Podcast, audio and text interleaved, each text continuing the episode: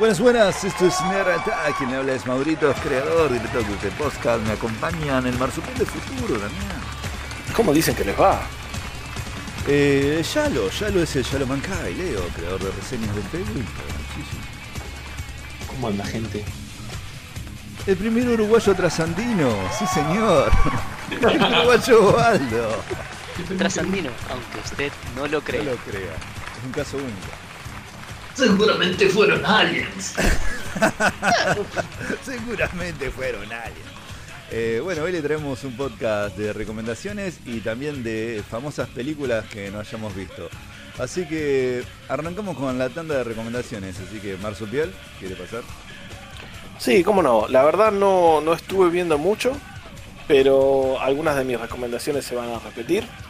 Eh, vi el documental del hijo de mil puta ese, como dijo Ishida, de Jeff, Ah, Jeffrey Vamos Epstein. a insultarlo todos los programas. Sí, porque no, se lo merece. Diría pobre loco, pero es terrible hijo de puta.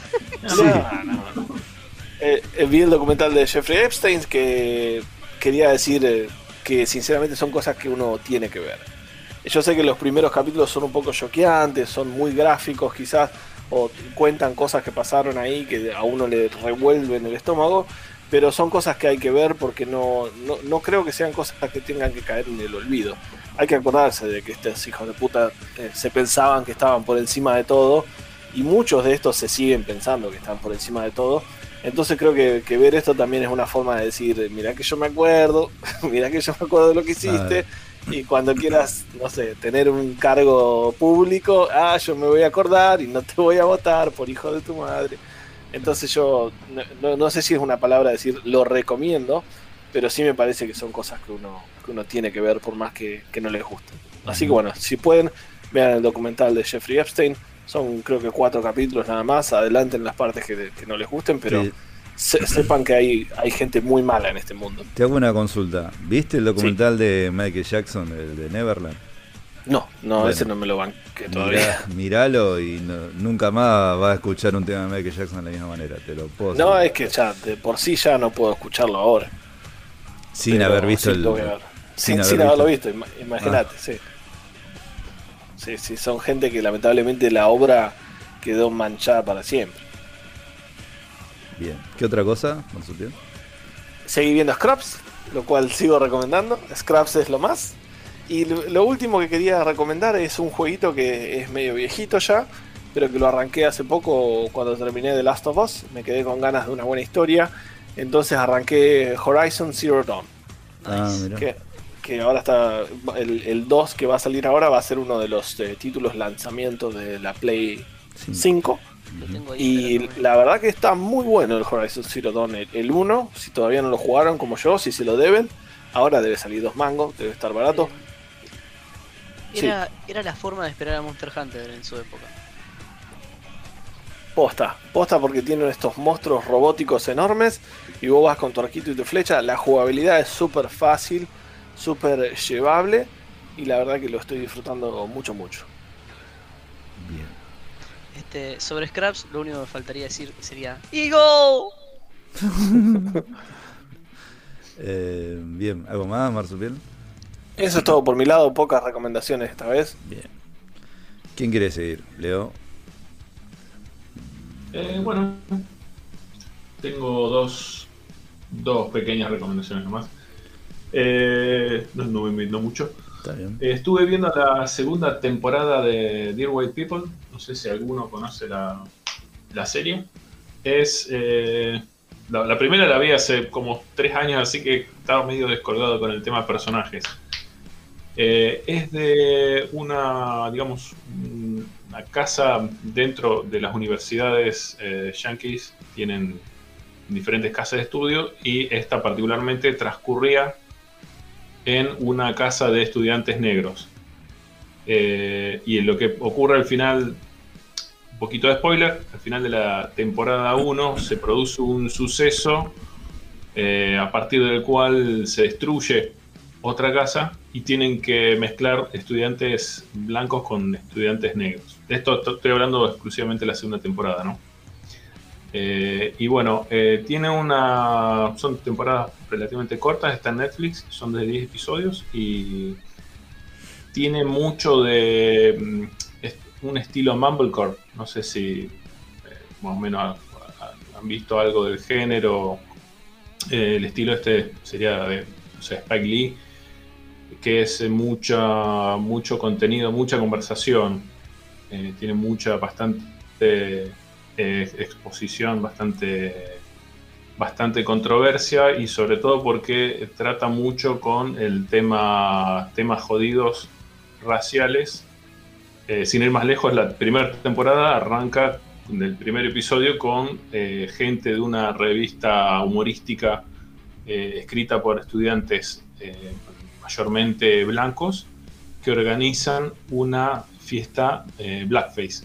Mm. Esto de pintarse la cara de negro, que es, eh, digamos, es jodidísimo. Es más o menos como, no sé, irse a una. a, a un. no sé. a un templo rabino con vestido de Hitler a hacer chistes. medio. es bastante jodido. Y arranca así, ¿viste? Y con todo, bueno, toda una cuestión de. de. por ahí algunas cosas que acá, como no estamos tan embebidos en, en esa. eh, en esa cultura por ahí no, no entendemos por qué algunas. Bueno, el tema este que hablábamos el podcast pasado, de que hubo uno que quiso sacarle la, la palabra negar a todo el, el Tom Sawyer de, eh, y a todo Huckleberry Finn de, de, digamos, del, borrar del libro la palabra, dos palabras. Eh, y bueno, trata también sobre básicamente el, el tema que tiene una de las eh, la protagonista, que es eh, Logan Browning. Si alguien vio The Perfection, la, la debe conocer. Eh, porque ella es hija de. la madre es negra, pero el padre es blanco. O sea que ella es media. No, no es completamente negra. Claro. Eh, pero tiene una. Tiene todo un conflicto con eso. y sobre todo es algo que se lo explotan medio en la segunda temporada, sobre todo porque se mete en una cuestión con esta de, de las redes sociales y esto de alimentar a, a gente que, digamos, los, llamados trolls y cómo se, se alimentan del odio y de, de la atención que uno les presta y termina, digamos, eh, jodiéndole, sobre todo por, el, por, ese, por ese lado. Eh, tiene, sí, un, la traducción, si vos te vas fijando, no es, no es la mejor de los subtítulos, o sea que si sabes algo de inglés, trata de prestarle más atención a lo que se dice. Y sí, va, va medio a los palos. Es, estás constantemente eh, diálogo que por ahí si, si, no la seguís con atención te perdés enseguida. Eh, y con, había un montón de, de, cuestiones que la verdad que yo las la, la recontra ignoraba y, y, está bastante ilustrado en esto. Eh, y la otra que estuve viendo, eh, vaya, la, la Perdón, ideal para los tiempos que corren esta Dear White sí. People. Sí, sí, bastante. Eh, y sobre todo tiene, digamos, un... Porque no, no es cuestión de que se queda con... Es, es, medio como lo que hablábamos la otra vez de, de Morning Show. No, no, es que se queda con un punto de vista... Es que trata de, de, de eh, abarcar otras perspectivas. Claro, como la del caso Nisman, ponele. También. Mm, ponele. El, y la otra que estuve viendo la, la terminé hace bastante, pero la, no sé por qué nunca la había, no la había mencionado. Va, eh, vi la primera temporada. Hasta ahora me gustó y el tema que eh, tengo es seguirla porque sé que hubo un tema con el realizador y con algunos actores que se fueron y, por lo que escuché la segunda temporada se aflojó bastante que es eh, American Gods, eh, que está basada, está realizada por Brian Fuller. Si alguien vio Hannibal y le gustó, probablemente si le gustó la parafernalia visual de, del tipo, eh, se las recomiendo porque sigue teniendo sigue teniendo una, una gran carga, digamos, sobre todo momentos oníricos o momentos eh, bueno, hay algunos sucesos medios, sin entrar en spoilers sobrenaturales, pero eh, está bastante, bastante bien justificado, digamos, eh, le dan a Brian Fuller para que se, se, saque las ganas de, su obsesión con, con armar estos, eh, est- estas eh, construcciones. De todas formas, hay una cuestión ahí un poquito que me parece que le hubiera faltado un pulido con el tema de efectos especiales y algunas cuestiones de lo, lo que es la animación de algunas de esas, de esas escenas. Eh, Igual, de verdad que visualmente es espectacular. Y el, el papel que hace Ian McShane se va al carajo. Ian McShane, ma- maravilloso. Cada vez está, está laburando bastante el señor.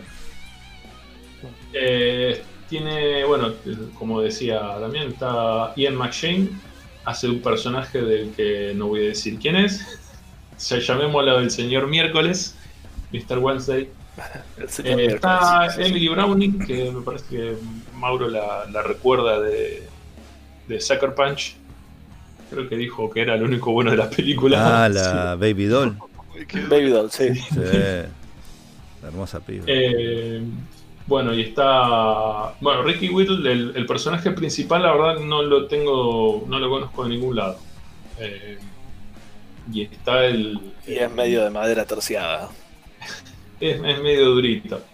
Y está el señor que duerme en Formol, Crispin Glover, que hace de un. También un personaje bastante. Bastante. grosso, digamos. El y señor megalomaníaco, como le gusta hacer a él. Para que se ubiquen, Crispin Glover es el que trabajó en la mejor película de la historia como el, el padre McFly.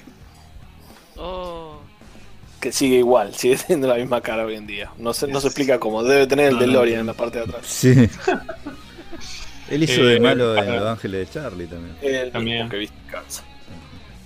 Eh, la serie está basada en el cómic de, de Neil Gaiman. Eh, Va, perdón, cómic. Es un, Un libro. libro. Sí, un libro. Eh, es un, creo que es relativamente corto el libro, tengo entendido. Aparte está tu chica. Todavía no mencionaste que está tu chica. ¿Quién es? Ah, Está- sí, bueno, la- es una de las que se fue, por eso. Está eh, entre ellos, eh, bueno, está eh, Gillian Anderson, Gillian Anderson Ah, mira quién está. Ah. La tiene escondidito. Eh, por supuesto.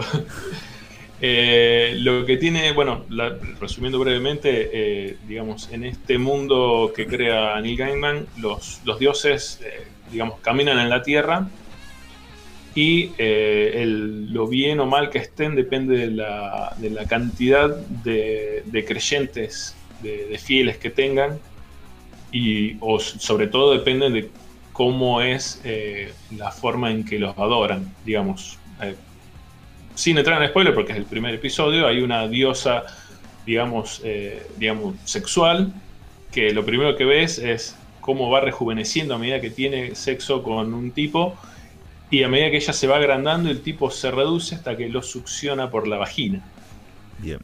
y queda pipí cucú. Ese justo ese va a mencionar, boludo. Es el más eh, asqueroso de todos, si quiere. Hay uno. eh, a a mí me encantó. fuerte. ah, me encantó Anansi.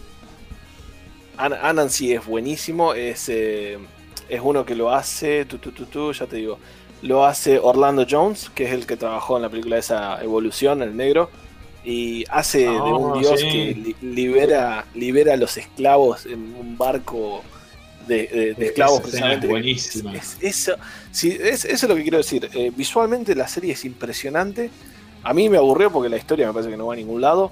Pero tiene unos momentos. Yo, Pero vos- si, si no la van a ver, por lo menos googleen esta escena. Vos Googleen lo la habías escena de- recomendado. esa, hace un Sí, sí, dos pero te- me aburrió, precisamente me aburrió por eso, porque la historia medio que no llega, me parece como que no va a ningún lado.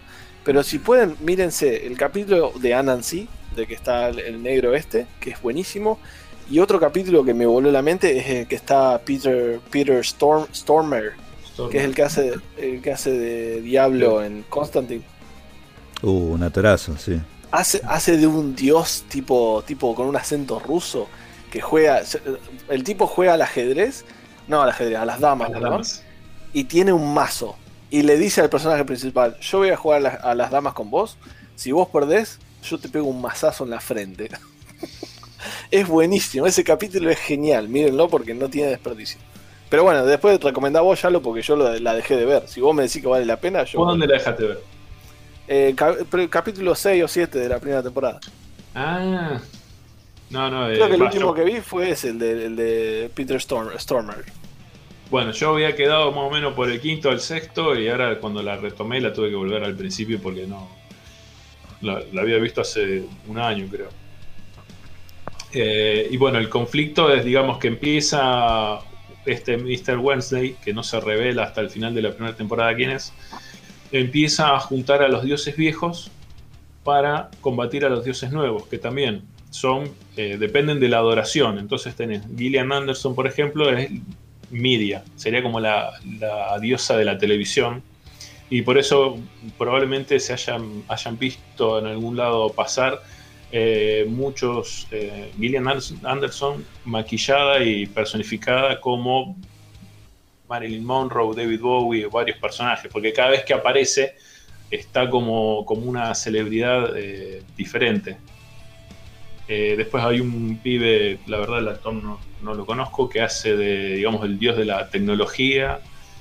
Y bueno, Crispin Glover, que es medio ambiguo lo, lo que hace, pero como que da a entender que es eh, uno de los, de los más de los más grosos, el digamos el que corta el bacalao. Eh, y bueno, parece que todo se encamina a un conflicto entre los dioses nuevos y los dioses viejos. Como dije, mm, hubo un tema en el que no estoy muy metido, pero eh, tengo entendido que hubo un conflicto con el tema productores, algunos actores se, se terminaron bajando, así que cuando vea la segunda temporada les, les- les comentaré, pero al menos la, la primera te- te está para terminarla. Al, al menos cierra bastante, bastante bien. Bien. Y yo, yo la miro por el, el dios irlandés que me encanta también. Eh, muy bueno. El dios irlandés que se quiere agarrar las piñas con todo es buenísimo. Cada una especie es- sería como sería un duende. digo. Un, un leprechaun. Es una Este es, el tipo de cosa que ahora censurarían porque...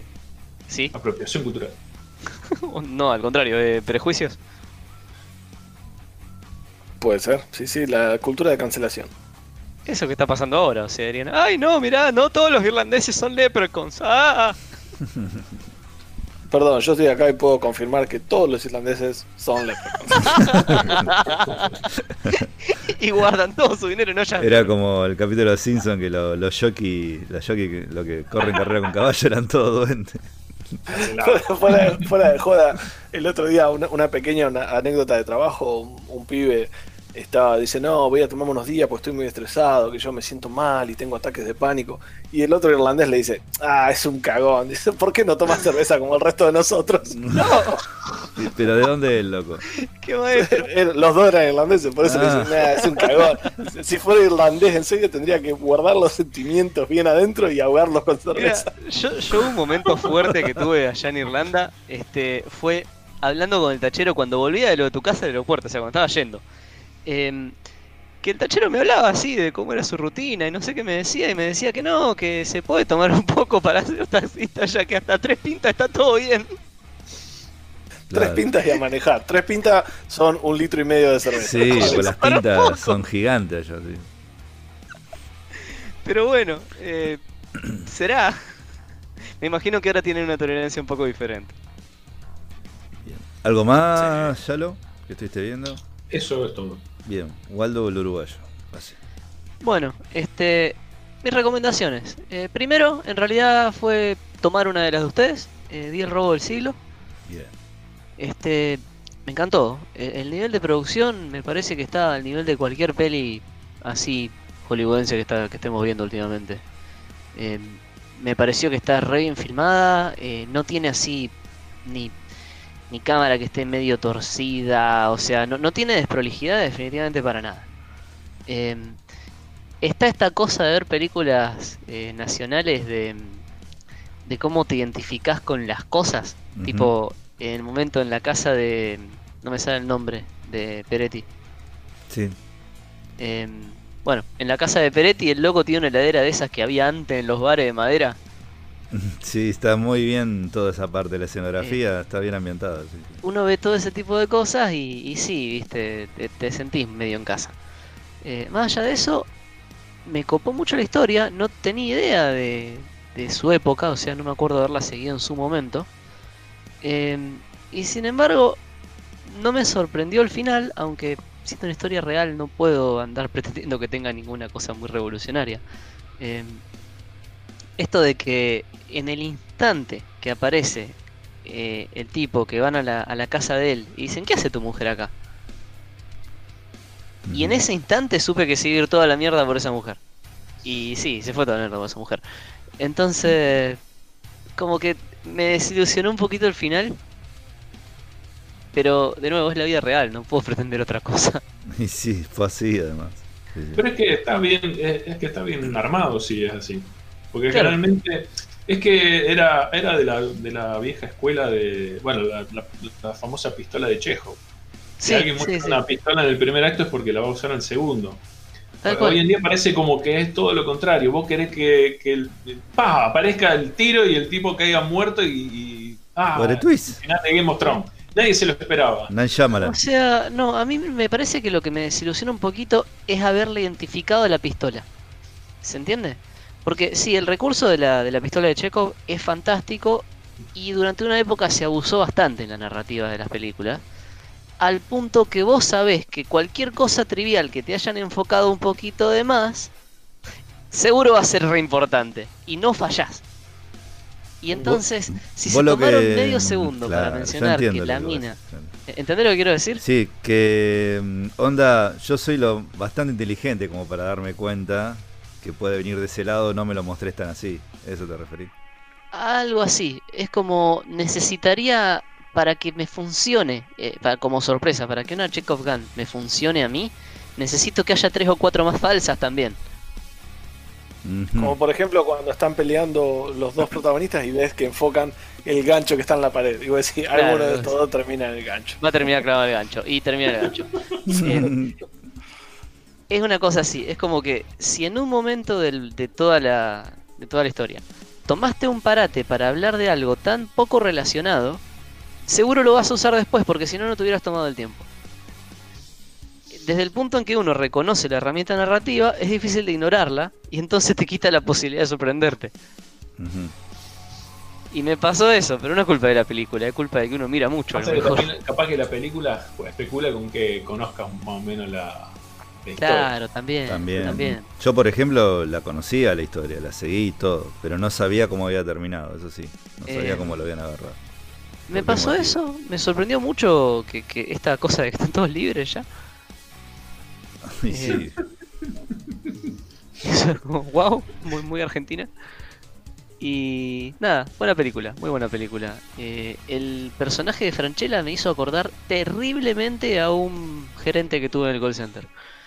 Eh, y entonces me, me costaba separar a las dos personas, no te Uy, te qué cargo. feo eso, a mí me ha pasado, boludo. Cuando veo una serie, una peli y ve a, a un jefe o alguien, alguien que digamos que no los pasaba. Alguien del... de algún Terrible tránsfuga, el loco me momento acuerdo. malo. El loco quiso cagar a, a San Cristóbal con un quilombo de seguro y obviamente no pudo. Lo quería ganar en su propio juego. Claro. Sea, pará, papá, ¿qué es eso? Em, bueno, segundo, eh, estuve viendo una película que se llama eh, Force of Nature. Una que dije, ah, mira, Mel Gibson en una peli de policías, puede estar bueno esto. Eh, no está. no, no la pude terminar de ver. suena. Es como que quisieron hacer una mezcla entre Twister con una policial y una investigación así, un misterio y un poquitito de, de un terror. Un musical. No, musi- bueno, podía haber sido, pero no. eh, ¿Cómo se llama cuando, cuando están encerrados con una bestia? Eh, nada, ahí es donde te das cuenta que la peli ya se va a la mierda, ¿entendés? Cuando te das cuenta de que un momento es en medio de un temporal que está inundando toda la ciudad porque es un tornado, eh, tornado, vendaval, como se diga, eh, esta gente está queriendo sacar no sé qué cosa importante que hay en un edificio en el cual vive Mel Gibson, que resulta ser el clásico policía retirado.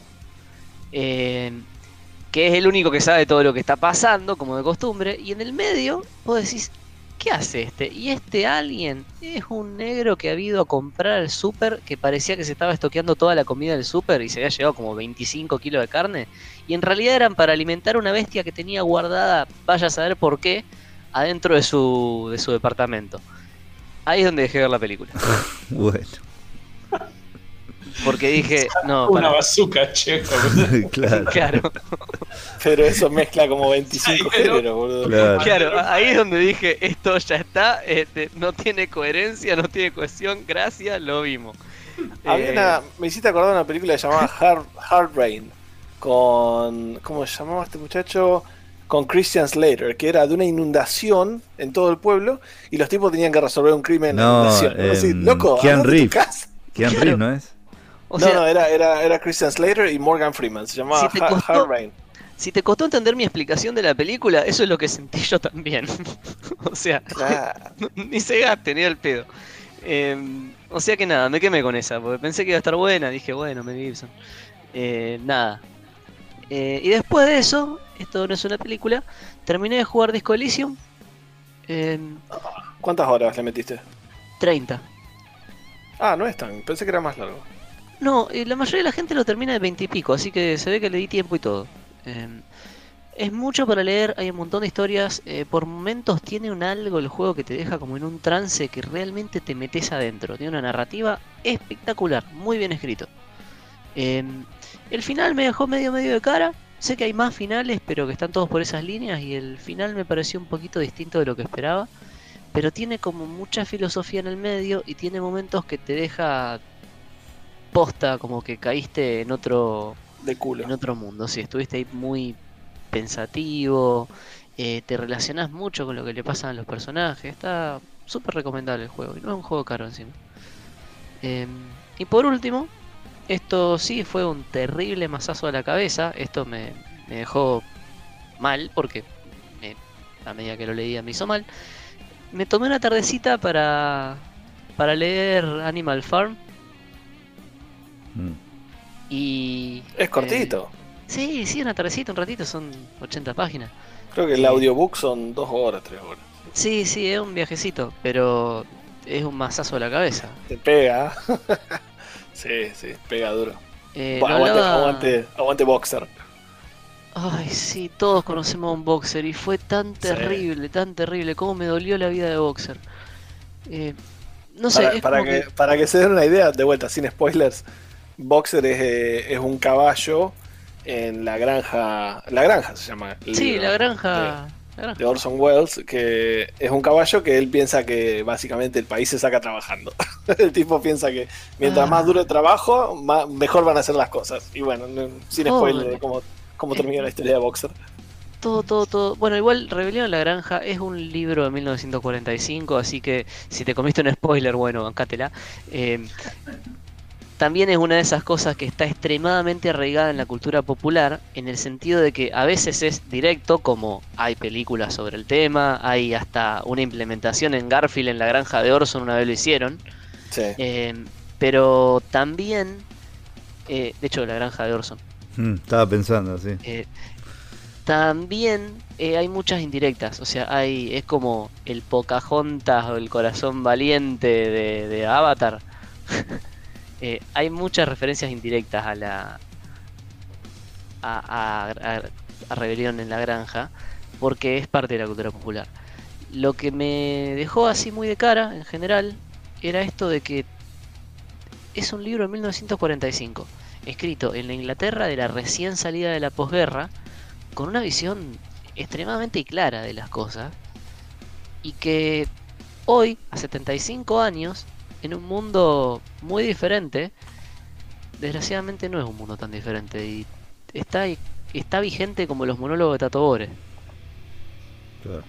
Eh, y vos vas leyendo y a medida que, co- como, ya sabes de dónde, viste, que de qué viene la historia o ya sabes qué, qué quiere decir, es muy difícil ir leyéndolo y no ver caras a medida que ves los personajes, o sea, sean las ovejas, sean los perros, o sea, yo leía los perros de, de Napoleón y veía la cámpora.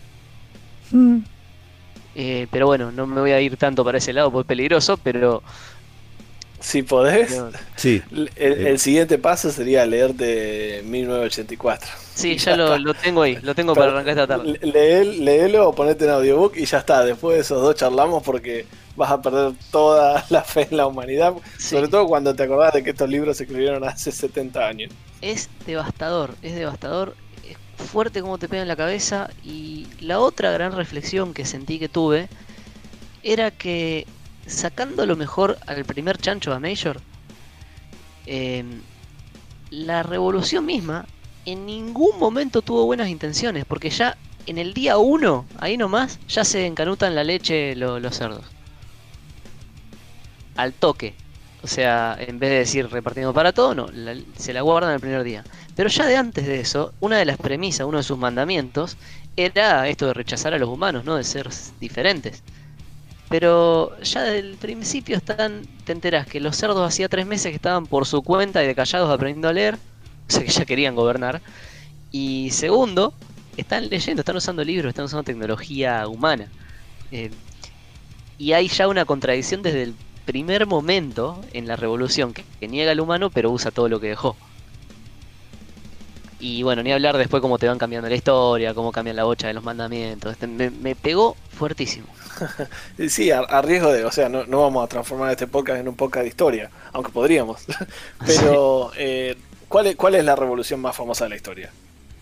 La Revolución Francesa. Y cuando Sí. vos lees la Revolución Francesa, eh, sí, te llena de inspiración y decís qué bueno. Y después lees lo que pasó tres meses después de la Revolución Francesa. Y vos decís, ah, esto es Animal Farm, boludo. Se, se, re- se rebelaron y a, las do- a los dos meses se estaban cortando la cabeza entre ellos, lamentablemente. Cual, y Francia se cagó de hambre por los siguientes 10 años. Y, ¿Qué y le eso, ese momento terrible, también otro momento fuerte fue el de las vacas, cuando las vacas dicen este no es el futuro que queríamos. Y vos decís la puta madre. pero nada, nada, no quiero bajonear tanto a la gente y tengo miedo de ponerme demasiado político con el tema, pero fue fuerte leer esto y ahora voy a leer 1984, así que no sé la que me espera. Vamos. un- en mi- tan- tanto en 1984 como en, con lo que te escucho, pues no lo leí, eh, Rebelión en la Granja. Pero en Fahrenheit 451 de Bradbury también hay una cuestión siempre con, con la tecnología, como un temor. Eh, y sobre todo, bueno, con el tema eh, más de, de, Orson, de, George Orwell, de la, de, la, de la letra, de la literatura, de, por lo que vos decís de los, de los chanchos aprendiendo a leer y del tema que hay de 1984, sin spoilearte mucho, pero hay toda una, una cuestión en torno al manejo de lo escrito. Hay, hay como un casi algo al nivel enfermizo de estar constantemente eh, qui- quién manipula, quién escribe y sobre todo quién lo reescribe constantemente. Eh, bueno, y ni hablar con el tema de. Hay unas. En la película está y lo toma en Brasil de Terry Gilliam. Me parece que toma bastante algo de esa invasión de la tecnología, de las pantallas, los micrófonos, la- cómo, va, eh, cómo va desapareciendo eh, el tema de la intimidad, la privacidad. Eh, Qué peliculón de- Brasil. Qué peliculón. Tema a tratar próximamente. Porque uno no la vio. Yo la vi, la vi de grande, la vi de grande y, y te huela la mente. Tenés, tenés que verla de grande, ¿no? De chico. Y no, no sé si leíste Fahrenheit 451. Eh, No, bueno, no. ¿no? Ah, bueno, pero hay una parte que hay cosas que me suenan mucho al tema de las pantallas que tenemos hoy en día. De esa cuestión de, de estar constantemente conectados pero no decir nada. Y cómo eso, y la invasión y cómo, bueno, en Fahrenheit 451 no, no, es, no es spoiler, es, eh, el tipo se dedica a quemar libros. Que es algo que toma también en Equilibrium, Sí, iba a decir eso. la, sí. la película de Christian Bale, que el tipo arranca la película con eso. Encuentran unas obras de arte, son auténticas. Ah, perfecto, quémenlas. Eh, y empiezan a quemar todo lo que genere emociones. Eh, no, no, Porque muy- las emociones son peligrosas. Sí, señor.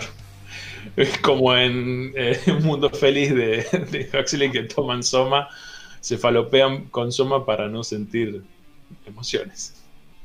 Sí, Equilibrium como que Equilibrium tiene algo de las, de de, de, Sí, de tanto 1984 y de Fahrenheit, de las dos. De, de Fahrenheit de 1984 y de Un Mundo Feliz. Es un. Y Christian Bell repartiendo patadas y, y tiros a A. Matrix. Así que Obvio. la sacaron de Netflix, así que ahora se joden si no la vieron. en tu cara. Se jode. Así que. Eso es todo lo que quería decir. Bien. Y, Bueno. Bueno, esas son mis recomendaciones de esta semana, supongo. Bueno. Bueno, no, yo no tengo nada, así que. Ah, El ver. capítulo de hoy va a ser uno de nuestros clásicos Vengan de a uno. Sí. Vamos a hablar de películas que vio todo el mundo o la mayoría del mundo y que nosotros por eh, X por B nunca, nunca hemos visto o nos ha esquivado el universo, no nos ha puesto enfrente de una pantalla cuando están pasando estas películas y el resto obviamente si alguno la vio tiene que ponerse la camiseta y decir esta peli la tenés que ver por esto y por esto. y por Dale, esto". no vi Brasil, arranco ahí, ya está. A ver, ¿por qué, por qué Bien. tengo que verla? A ver, ¿por qué tengo que ver la falopeada esa? ¿Por qué? La película es. Brasil es una falopeada total, total. Para que te dé una idea, en una escena viene Robert De Niro a arreglar el aire acondicionado. Oh.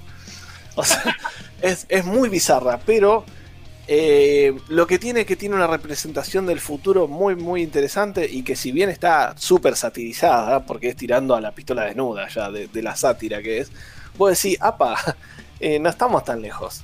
Te, voy a tirar- te tiro una escena nada más, y no, no es, no es- un spoiler porque es algo que pasa durante, eh, digamos, en paralelo a la historia principal. Ujú. Nuestro personaje se va a un restaurante y en el restaurante te, te sirven como una especie de moco, como una especie de un cuadrado de moco, que tiene un alfiler y una fotito de lo que esa comida tiene gusto a.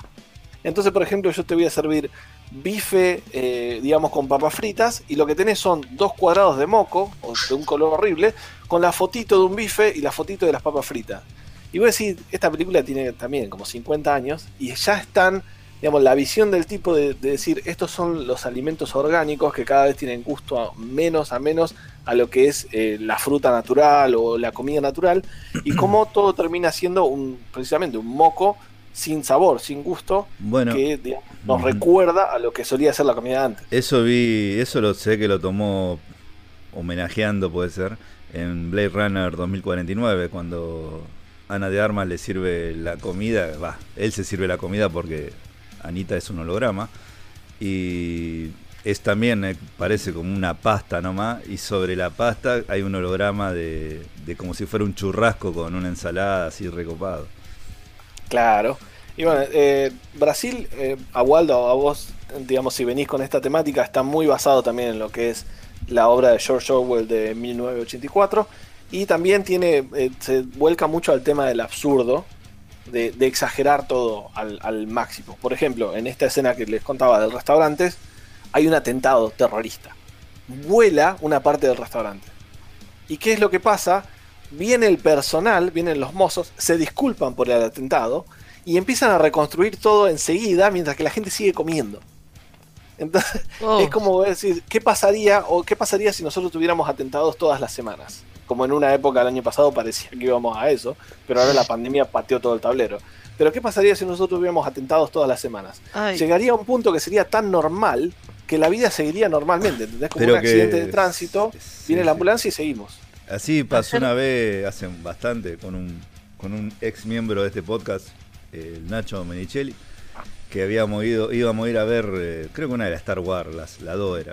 Y un loco pasó que había choreado a unas señoras corriendo al lado nuestro. Y viste, y todos lo miraban como algo normal. Y me dice, ¿viste lo que pasó? Acaban de afanada. Y nos tomamos como algo común. Es decir, es- era tanto el nivel de afano que había, de choreo por todo lado, que ya no te sorprendía, ¿viste? Ya, bueno, sí, le chorearon, ¿viste? Mañana capaz me chorean a mí, pasó otro. eh, un poco ese efecto del que a mí me, me parecía que es lo que pasó tanto ya con las marchas acá. O sea, hay tanta variedad de cacerolazos que ya no tiene el impacto que tuvo el del 2001, porque, Ujú. ah, un cacerolazo más. Ujú. Buen ejemplo. Sí, sí. Y Sí, lo, lo más raro es que ir con un micrófono en medio del cacerolazo y que le preguntás a cinco y los cinco te den un motivo diferente. Eso es fuerte. Ah, Porque vine. pasó. Vine porque me hizo un cartel. Viene pues me gusta golpear esta cacerola, plan, plan, plan. Casero Alien Bueno, Dude, necesito tico- tickets para Pearl Jam. Para ver Pearl Jam. Paso. Alguien lo hizo al cartel ese, qué genio. Sí, el- lo hizo igualito encima. el- la película Brasil eh, juega con esto, juega con esto de llevar estas ideas al extremo y qué pasaría si la distopia llega a tal punto en el cual nuestra vida normal, entre comillas, tiene todas estas cuestiones diarias que son tan raras pero que llegan a ser normales por tanto que ocurren, ¿no? Y se llama Brasil precisamente porque el personaje principal, que es eh, Jonathan Price, que es el que hizo de sacerdote en Game of Thrones, eh, el personaje, claro, el High Sparrow, eh, el personaje principal Ay, sueña con escaparse de vacaciones a Brasil, que teóricamente es el, el Papa Francisco, se quiere escapar a Brasil, que teóricamente es el último lugar donde hay todavía naturaleza y cosas salvajes, qué sé yo. Y ahora El el final- porque como está el Bolsonaro llevando las cosas, ¿viste? Y Bolsonaro tiene coronavirus, aparte. Muchos brasileños no van a que- quedar. Les recomendamos que no sean Bolsonaro en este podcast porque en este momento tiene coronavirus. Resfriadinho. Resfriadinho. Eh, ¿Qué iba a decir? Ah, el final de esta película les puede parecer bastante tonto porque utiliza un recurso que después se utilizó hasta la muerte, pero recuerden que esta película es la primera que utilizó este recurso. Y eso es lo único que, que voy a decir sobre Brazil. Y dentro de todo me parece que es la... No, no sé si es bueno para arrancar con Terry Gilliam. Para mí habría que arrancar liviano con un 12 monos y después ir... 12 monos la vi. Me gustó, está muy buena. Bueno, 12 monos es, es, digamos, la película normal de Terry Gilliam. Sí, est- esta es cuando le dieron, tenía rienda suelta, digamos. Esta es la película indie. Eh, él. El hombre que mató a Don Quijote ya es un poquito más, eh, un delirio más dentro de, ya de las cabezas de los personajes. Y ya Brasil es más como un delirio de, del mundo alrededor de los personajes. Es como una, una distorsión. Eh, ¿Quieres agregar algo? Más allá de que la vi hace un montón, yo la primera vez que la vi, yo era muy chiquito. eh, y mi hermano, tanto mi hermano como yo nos cagábamos siempre de las películas de, de terror, nos cagábamos de risa. Pero mm, en Brasil hay una escena que me, me quedé de la, la pera contra el piso. Eh, fue algo que me quedó dando vueltas en la cabeza. eh, la escena de los diarios. Vos debés saber, eh, Damián. No quiero decir más. La escena de Robert De Niro y los diarios. Sí. Es- es- Está un Robert De Niro súper joven. muy- me- fue algo me quedó la, la- la imagen de haberlo visto y. Y sí, qué mierda, qué mierda fue eso. Bien. Eh, estaba viendo las listas que tenemos acá. No encuentro Brasil en ninguna de las dos. Eh, así que, bueno, veré. Bueno, espero que hayamos hecho lo suficiente para venderla. Si se sienten raros un fin de semana, Brasil es una, una recomendación Una buena pepa. fija. Me siento raro, señores. Bueno, eh, ¿alguna otra que quieran recomendar? Yo voy a, voy a entrar al confesionario, ya que estamos hablando de películas raras. Pasá, Yo pasá, nunca pasá que no te va a vi- pasar nada.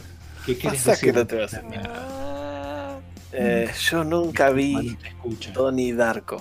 Donnie Darko. Oh, yo tampoco. Ah, yo sí la vi, pero no, no tampoco me parece tan guasa Donnie Darko. Pero bueno, ya No, lo ah, defenderás. sí. No, yo la vi porque era todo el mundo, oh, Donnie Darko. Digo, bueno, bueno, vamos a ver esto. Y me gustó, pero.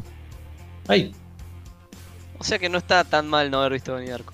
Ok, Zafé. Uf, Zafamos, zafamos, yo también. Yo algo también ahí. no, no todo el punto tiene el componente de esas películas que las, las tenés que ver eh, quizá en una época. eh, No sé, dentro de 10 años capaz que alguien vea Matrix y diga, ah, esta película no es tan loca. Claro. Sí, yo me acuerdo en su momento, me la recomendaron muchísimo y la vi, la vi una sola vez, es decir, no sé, quizá esperaba otra cosa, esperaba más. Es una película de culto, porque es como hablar de Sí, Pulp. Fiction, una cosa así. Pero realmente no. Es decir, por ejemplo, del mismo tema, Coherence, que es una película más nueva, me gusta mucho más que Donnie Darko, ponele. Eh, por nombrar una. Es decir, no, no, no, no sé, no, una película que no. Sé que a muchos la aman, la aman, pero realmente no. No, es decir, no es mala para nada, pero no es tampoco para mí, wow, tiene que ver esto sí o sí. Em, bien. Así que no, no tenemos muchos argumentos para convencerte en esta. Bueno, se- seguiré sin, No, sin tranquilo, verlo. tranquilo. Bien. A ver, eh, Yalo, vos que vos tenés un par, Yalo. No sé por cuál arrancar. Duro de matar, por favor. Ya lo he mencionado. Ya me han insultado, me han querido tirar Apocalipsis Now. Ah, Por Apocalipsis Dios. Now. Bueno. Bueno, acá hay algo. A- El Damián no le gusta para nada Apocalipsis Now. Creo que la odia el marsupial ¿Eh? Apocalipsis Now. No, la odio, pero no, me- no me parece una película que varía de vuelta. Eh, bueno, a mí me gusta muchísimo. Si bien no es mi película de guerra favorita, porque mi favorita creo que estoy entre El Soldado Ryan, Pelotón o Mátenme, pero la caída con negro también me gusta mucho. Yo tampoco la vi igual. Eh, Pelotón, eh, Apocalipsis Now, Ajá. bien. Eh, vos Dami la viste y yo nomás entonces. Sí, sí, la vi, la vi. Bueno, tienen una actuación de Marlon Brando que se va a la reputísima madre. Si bien no está mucho, pero Marlon Brando ahí ves por qué es lo que es Marlon Brando. Realmente es, es como. Vos decís, Jack Nicholson es re grosso, ¿no? Sí, es recontra grosso. Marlon Brando es más grosso, ¿entendés? Claro. Es increíble Marlon Brando. Eh, eh, está a otro nivel. Ese tipo está, está más allá, no, no. Eh, más allá de la actuación de Marlon Brando, eh, tenemos Estaba. a un joven. Eh, ¿Martin Sheen está? Sí, Martin Sheen está, sí. Eh, Martin Sheen se pasa, padre, un animal. Realmente hay una escena que, que refleja realmente un chabón traumatizado por la guerra. eh, en una escena que está bailando totalmente, no sé si drogado, alcoholizado o todo junto.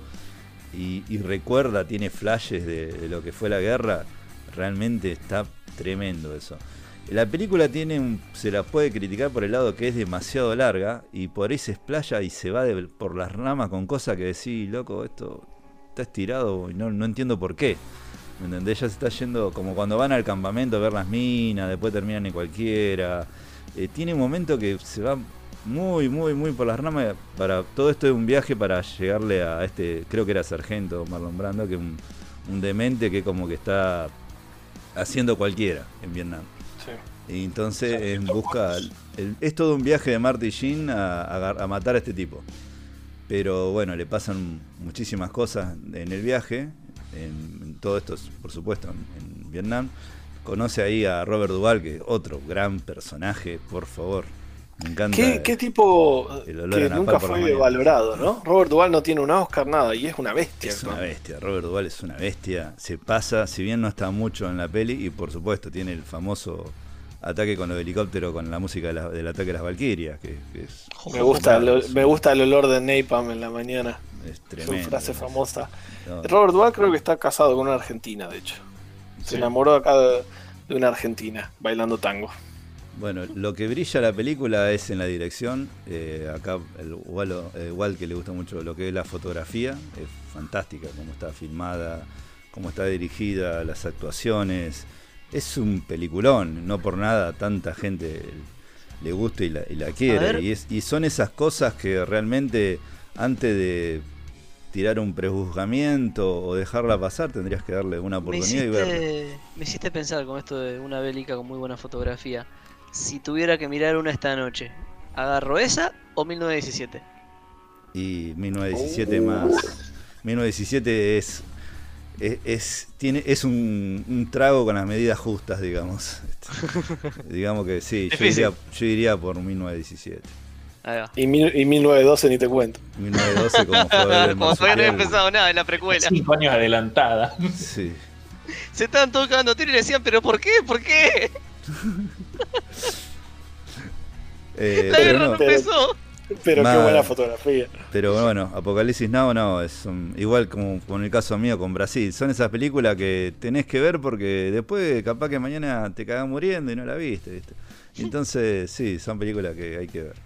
Eh, Sí, además hay- hay cuestiones que hay películas que quiero verlas ahora porque viste cada tanto vos sentís, che, qué buena serie está, no envejeció también. Vos decís, la puta madre. Ah, claro, onda, la quiero disfrutar ahora cuando vale. Claro, Claro. o un montón de gente, yo digo, mirá Friends ahora porque dentro de unos años me parece que no Sí, va a poder posta. van a censurar, perdón, capaz que la sé- de ventana. yo que sé, en japonés y es discriminativo, así que lo borramos. yo sé, mirate, de- mirate desayuno en Tiffany's ahora. Vos, yo sé, Oh, oh, oh, oh. Yo sé igual que vos amás Friends y yo también lo amaba a Friends, pero realmente intenté ver capítulo nuevo y no me causa nada. Realmente. Sí, a mí no, es que no me cause, es que ya conozco todo el humor, pero sí hay muchos momentos ahora que estoy viendo y hago así, Áspero. que vos decís, epa, se ve que la cultura popular realmente avanzó y cambió. Bueno, había una que ponía los momentos, algunos momentos de Ross y le sacaba las risas. Sí, no causa nada. Había cosas bastante creepy. Eh, me pasa también que les empecé a ver actitudes a todos que me resultan horribles para con un amigo entre ellos. No, ot- otra cosa, el hecho de que sean gente que rozan los 30, que tienen empleo bastante común y tienen la mejor espilcha, Ah, sí, bueno. eh, viven Bueno. en departamentos Sí. ostentosos, digamos, es decir, todo eso es como muy superficial, ¿me entendés? Eso es lo que, Claro, claro. lo que me pasa. Me resulta chocante, antes no... Eh, A Chris no Morena me se lo criticamos, pero a Fren se lo dejábamos pasar. no me pasa Claro. eso, por ejemplo, con How I Met Your Mother, Claro. que es bastante más llegado a la Tierra, pero hay que ver qué pasa dentro de otros 10 añitos, ¿no? sí. Eh, Siguiente peli. Eh, bueno, ¿Cuál, yo, eh, a este fue Leo, que no vio Apocalipsis Now. ¿Vos, Wal? Yo, ah, tengo que decir alguna que no vi así importante. Claro. Sí, eh, me parece que va por ahí. Ah, ah, no, pensé que estábamos tipo siguiendo una lista. Em, No. No, No, no. no, no, no, no. no. Bueno, Parece que eh, Waldo no vio nunca voy a arrancar con, No digan eso, Waldo. voy a arrancar con una que probablemente haga que gente me voy despidiendo en realidad porque me van a bajar del podcast. Eh, No vio Harry Potter, era toda no una vi mentira. Ciudadano Kane. No, tenés razón, te echo la mierda. No vi Ciudadano Kane, nunca vi Ciudadano Eh, Kane. yo la vi. Yo la vi una sola vez, Waldo. Te banco porque yo la vi una sola vez. Ok. Bueno, eh, Bueno, yo la vi, tampoco es la locura que. Y me tuve que pegar una siesta en el medio porque dura como. Ay, qué, qué hijos de puta. Está bien. No, no, yo tengo que escuchar el Brasil, está bien. Eh, tengo que ver Brasil. Eh, Defienda, defienda. No, no, es que, mirá, yo tengo, ya hablé de esto, pero bueno, para poder encarar el tema de que estamos hablando tengo que volver a, a- a estas fuentes, pero yo hablé de una vez de mis mejores películas de mi vida, y bueno, primero está Amadeus, y después está El Ciudadano Kane, después tengo el, The Shawshank Redemption, bueno, esas son las tres. Después tengo un montón. Es más, yo las estoy viendo acá para mi izquierda y las tengo ordenadas. en- No vi Shawshank Redemption. Nada, mentira. Sí, mentira. Tranquilo, tranquilo, tranquilo. La recontra viste. Es alta película. Se Eh, podría todo. Pero, no, bueno, El Ciudadano Kane. eh, no sé, son esas películas que, que son. Yo la, la, la verdad que cuando la- una de las pocas películas así en blanco y negro, porque es viejísima, ¿qué, qué año del 39? eh? No sé, la verdad. bien. Es de 1941. 41, mira. Una buena forma, una buena forma de mirar la película es agarrar un pedazo de papel, anotar 1941. Y vos la vas viendo y vas mirando el papel. Si esto lo filmó el tipo en 1941. Claro. Sí, Eh, a ver, es, es innegable que la película está muy bien hecha. Pero digo, es un poquito difícil de ver a veces porque tiene esta cuestión de, de que hablan rápido como buena película de los 40 precisamente. ¿eh? Corrían los años 20 y yo estaba con una cebolla en mi pantalón. Bueno, eh, pasa, pa- voy a aplicar un poquito a ver si puedo. Es difícil a ver convencerte de ver esta película porque quizás a vos, a vos no te genera lo que a mí me genera. A mí realmente, eh, ¿viste cuando te pasa a vos cuando ve Your Name? Bueno, eso me pasa a mí cuando veo Ciudadano Kane. Es decir, me, me pega de una manera, me encanta, la amo esa película. Esa película arranca con, con ese plano gótico eh, de la mansión de, de- del tipo este. Claro, y dice Rosbot y, y, y es increíble, debo decir, loco, pero esto justamente está filmado en, en- en el 1941 y, y no, no, es, es magia pura, es un peliculón, viste que no, qué sé yo, es más, yo la, mirá, me la compré en DVD, me acuerdo el original remasterizada en HD y tuve la suerte de verla en el cine cuando la, la dio hace poco, va, hace dos años atrás, tres años atrás, la dio de vuelta el cine de acá, ah, no Madre sé el nombre. No, no, el Madre Cari no, el que está acá. De en la zona cortada. norte. El que está en zona norte. el que está en El zona norte. showcase. Eh, ¿Cómo se llama? El showcase. No, porque un cine que da película gratis también, no. Eh, ¿Dónde? El, el Lumière, Cine Lumière. Ahí Ah, está, no el me acordaba de los hermanos Lumière. Ahí está. La dio el Cine Lumière y tuve la suerte de ir a ver con, con mi viejo, fui. La fui a ver de vuelta y, y fue esos momentos que voy a tener en mi corazón realmente porque mi viejo no la había visto nunca y le encantó también la peli. Y dije, bueno, más allá lo que pase más adelante con, con mi papá, con mi viejo, digo, tengo ese momento, ¿me entendés? Y realmente es un- una película que yo la amo, la amo, realmente eh, es difícil de explicarte, eh, pero más allá de lo técnico, de las actuaciones que son pasables, tampoco son grandes actuaciones, pero visualmente y viendo, eh, estoy abriendo la cajita, vos escucho, eh, viendo lo que lo que es técnicamente la, la- la película y del año que está filmada, es un, es un peliculón, es una obra maestra, son esas películas que tenés que verla. Eh, Es, es o sea- una obra, de- es muy artística la forma que Sí, está sí, filmada. sí, es muy Me pasa artística. eso, sé que es una de esas cosas que son uno de los grandes referentes de la historia del cine. Entonces sé que la tengo que ver, pero a estos últimos tiempos como que lo empecé a sentir más como tengo que hacer la tarea. que- Pero vos imaginate que vos te gastaste horas de tu vida viendo, ¿cómo se llama esta serie que odia vos? 13 13 Reasons razones. Why. claro, es, 13 como, es mejor Why. tiempo que 13 Reasons. Que no En la de pude terminar de ver. cuatro veces. Claro, ¿me entendés? Eh, es, es- más, haber visto ocho veces el Ciudadano Kane. Ah, ¿Sabes Orson qué? Te voy a dar la derecha. Yo creo que pasé más tiempo hablando mal de 13 razones que, que lo que me tomaría ver Ciudadano Kane. claro, Te, digo, te, te tiro un, te tiro un gancho a ver si te, te gusta lo que te voy a decir, que tiene que ver con lo que estábamos hablando un poquito antes del podcast. La película es casi, digamos, eh, un bio- bio- bibliográfica, biográfica de Charles Forster Kane, que era un tipo que era un dueño de un eh, diario, ¿no? Y el tipo se, se forma él solo de la nada y termina siendo millonario. Y cuando se arranca a formar, el tipo escribe en un manifiesto sus valores. El tipo escribe su vida, ¿no? Yo soy un tipo así, así, así, y mi diario se compromete a hacer esto, esto y esto. Y la película te va a mostrar cómo, a través de la vida de este tipo, lamentablemente lo que uno piensa que fue en una época o los valores que uno tenía, se van trastocando un poquito, van cambiando de orden o van desapareciendo. Entonces, es muy interesante ver, más allá del lado artístico y de la fotografía, es muy interesante ver la O sea, vida del tipo y cómo se fue transformando, cómo la vida lo el- transformando. Es tipo como en la granja, los animales no deben consumir alcohol en exceso. En exceso.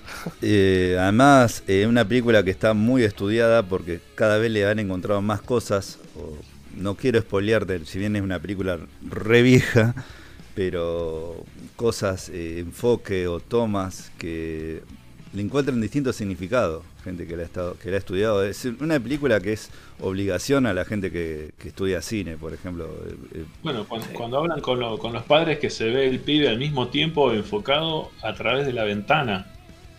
Que Sí. para la época me suena algo muy...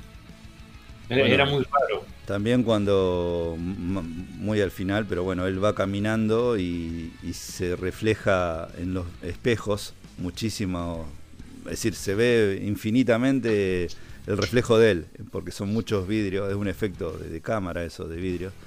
Eh, bueno, no te voy a decir para muchos que interpretaron qué quiere decir eso, pero por eso es una película que, que no está sobrevalorada para mí para nada, porque es un peliculón y No. en más de, de top 100 de películas de las mejores está o primera o segunda, imagínate.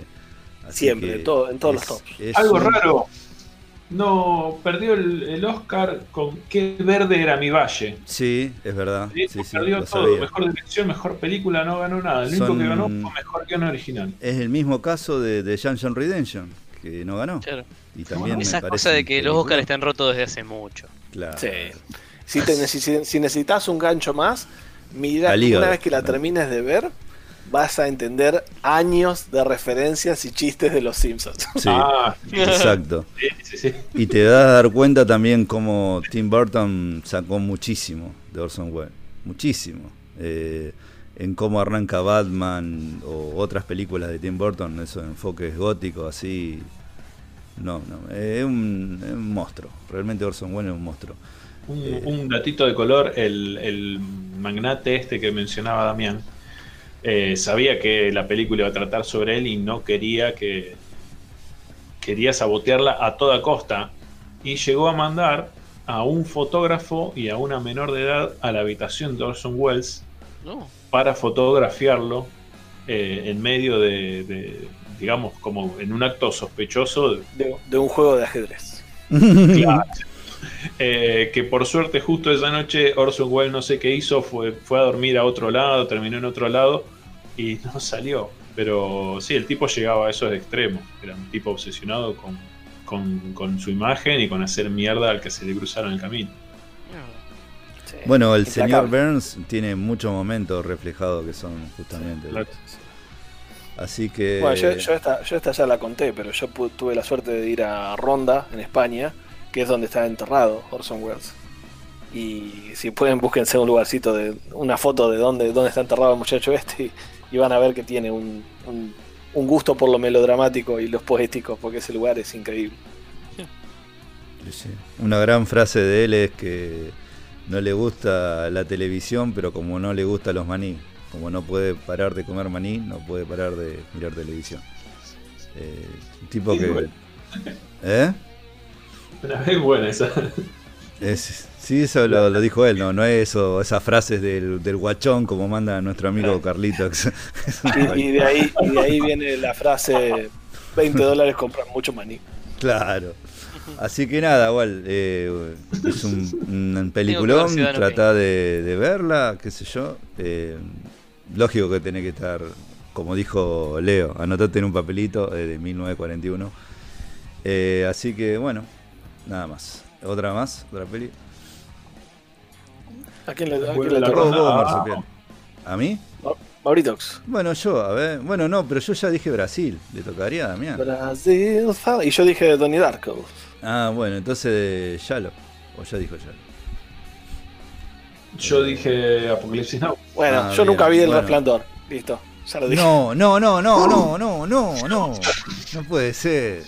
Eh, pará, ahí te tengo que acompañar la mitad yo, porque yo No. no. la vi entera porque era relativamente chico, me cagué muy feo en las patas y no las pude terminar de ver, eh, pero sé de que viene el resplandor y leí el libro.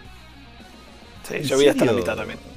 Damián, ¿no viste? Nun- Nunca la vi entera. nun- Nunca. Increíble, boludo, ¿no? Bueno, primero en mi película favorita de Kubrick, ya lo dije un montón de veces. eh, el- la mejor para mí de Kubrick, muchos tienen Naranja Mecánica, otros tienen Full Metal Jacket, otros tienen 2001. Para mí, eh, The Shining. Es un peliculón, es, es avanzada, es decir, a su época, como con lo mismo como el Ciudadano Kane. Eh, así que ya lo defiendo. ¿eh? es es ¿Mm? creo que es la mejor actuación de Jack Nicholson. Sí, para mí también. Sí, sí, sí. Sin duda. No, no, es. Y es difícil elegir la mejor actuación de Jack Nicholson.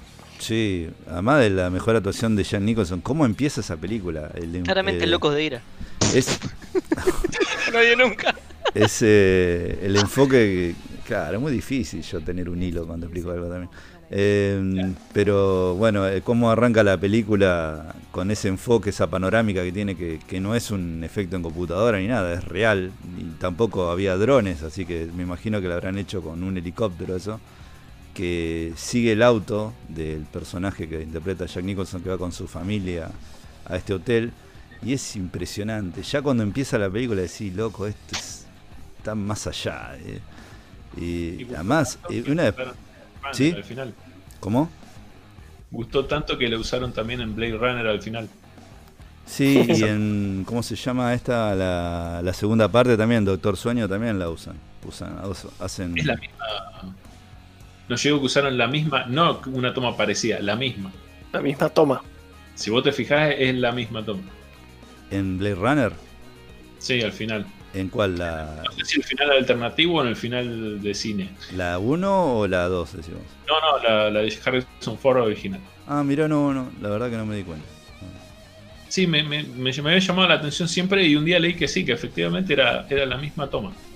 habían buscado y costaba mucho filmarlo de vuelta, así que no sé cómo fue el, el maneje, pero usaron la misma, el mismo metraje. No sé si exactamente las mismas partes, sino otra sección. Eh, pero sí, cómo, cómo va zigzagueando y in- internándose en la espesura de, de la locura el, el tipo, es eh, cómo te, digamos, cómo te previene lo, lo que va a ir pasando. Además Eh, una... sí.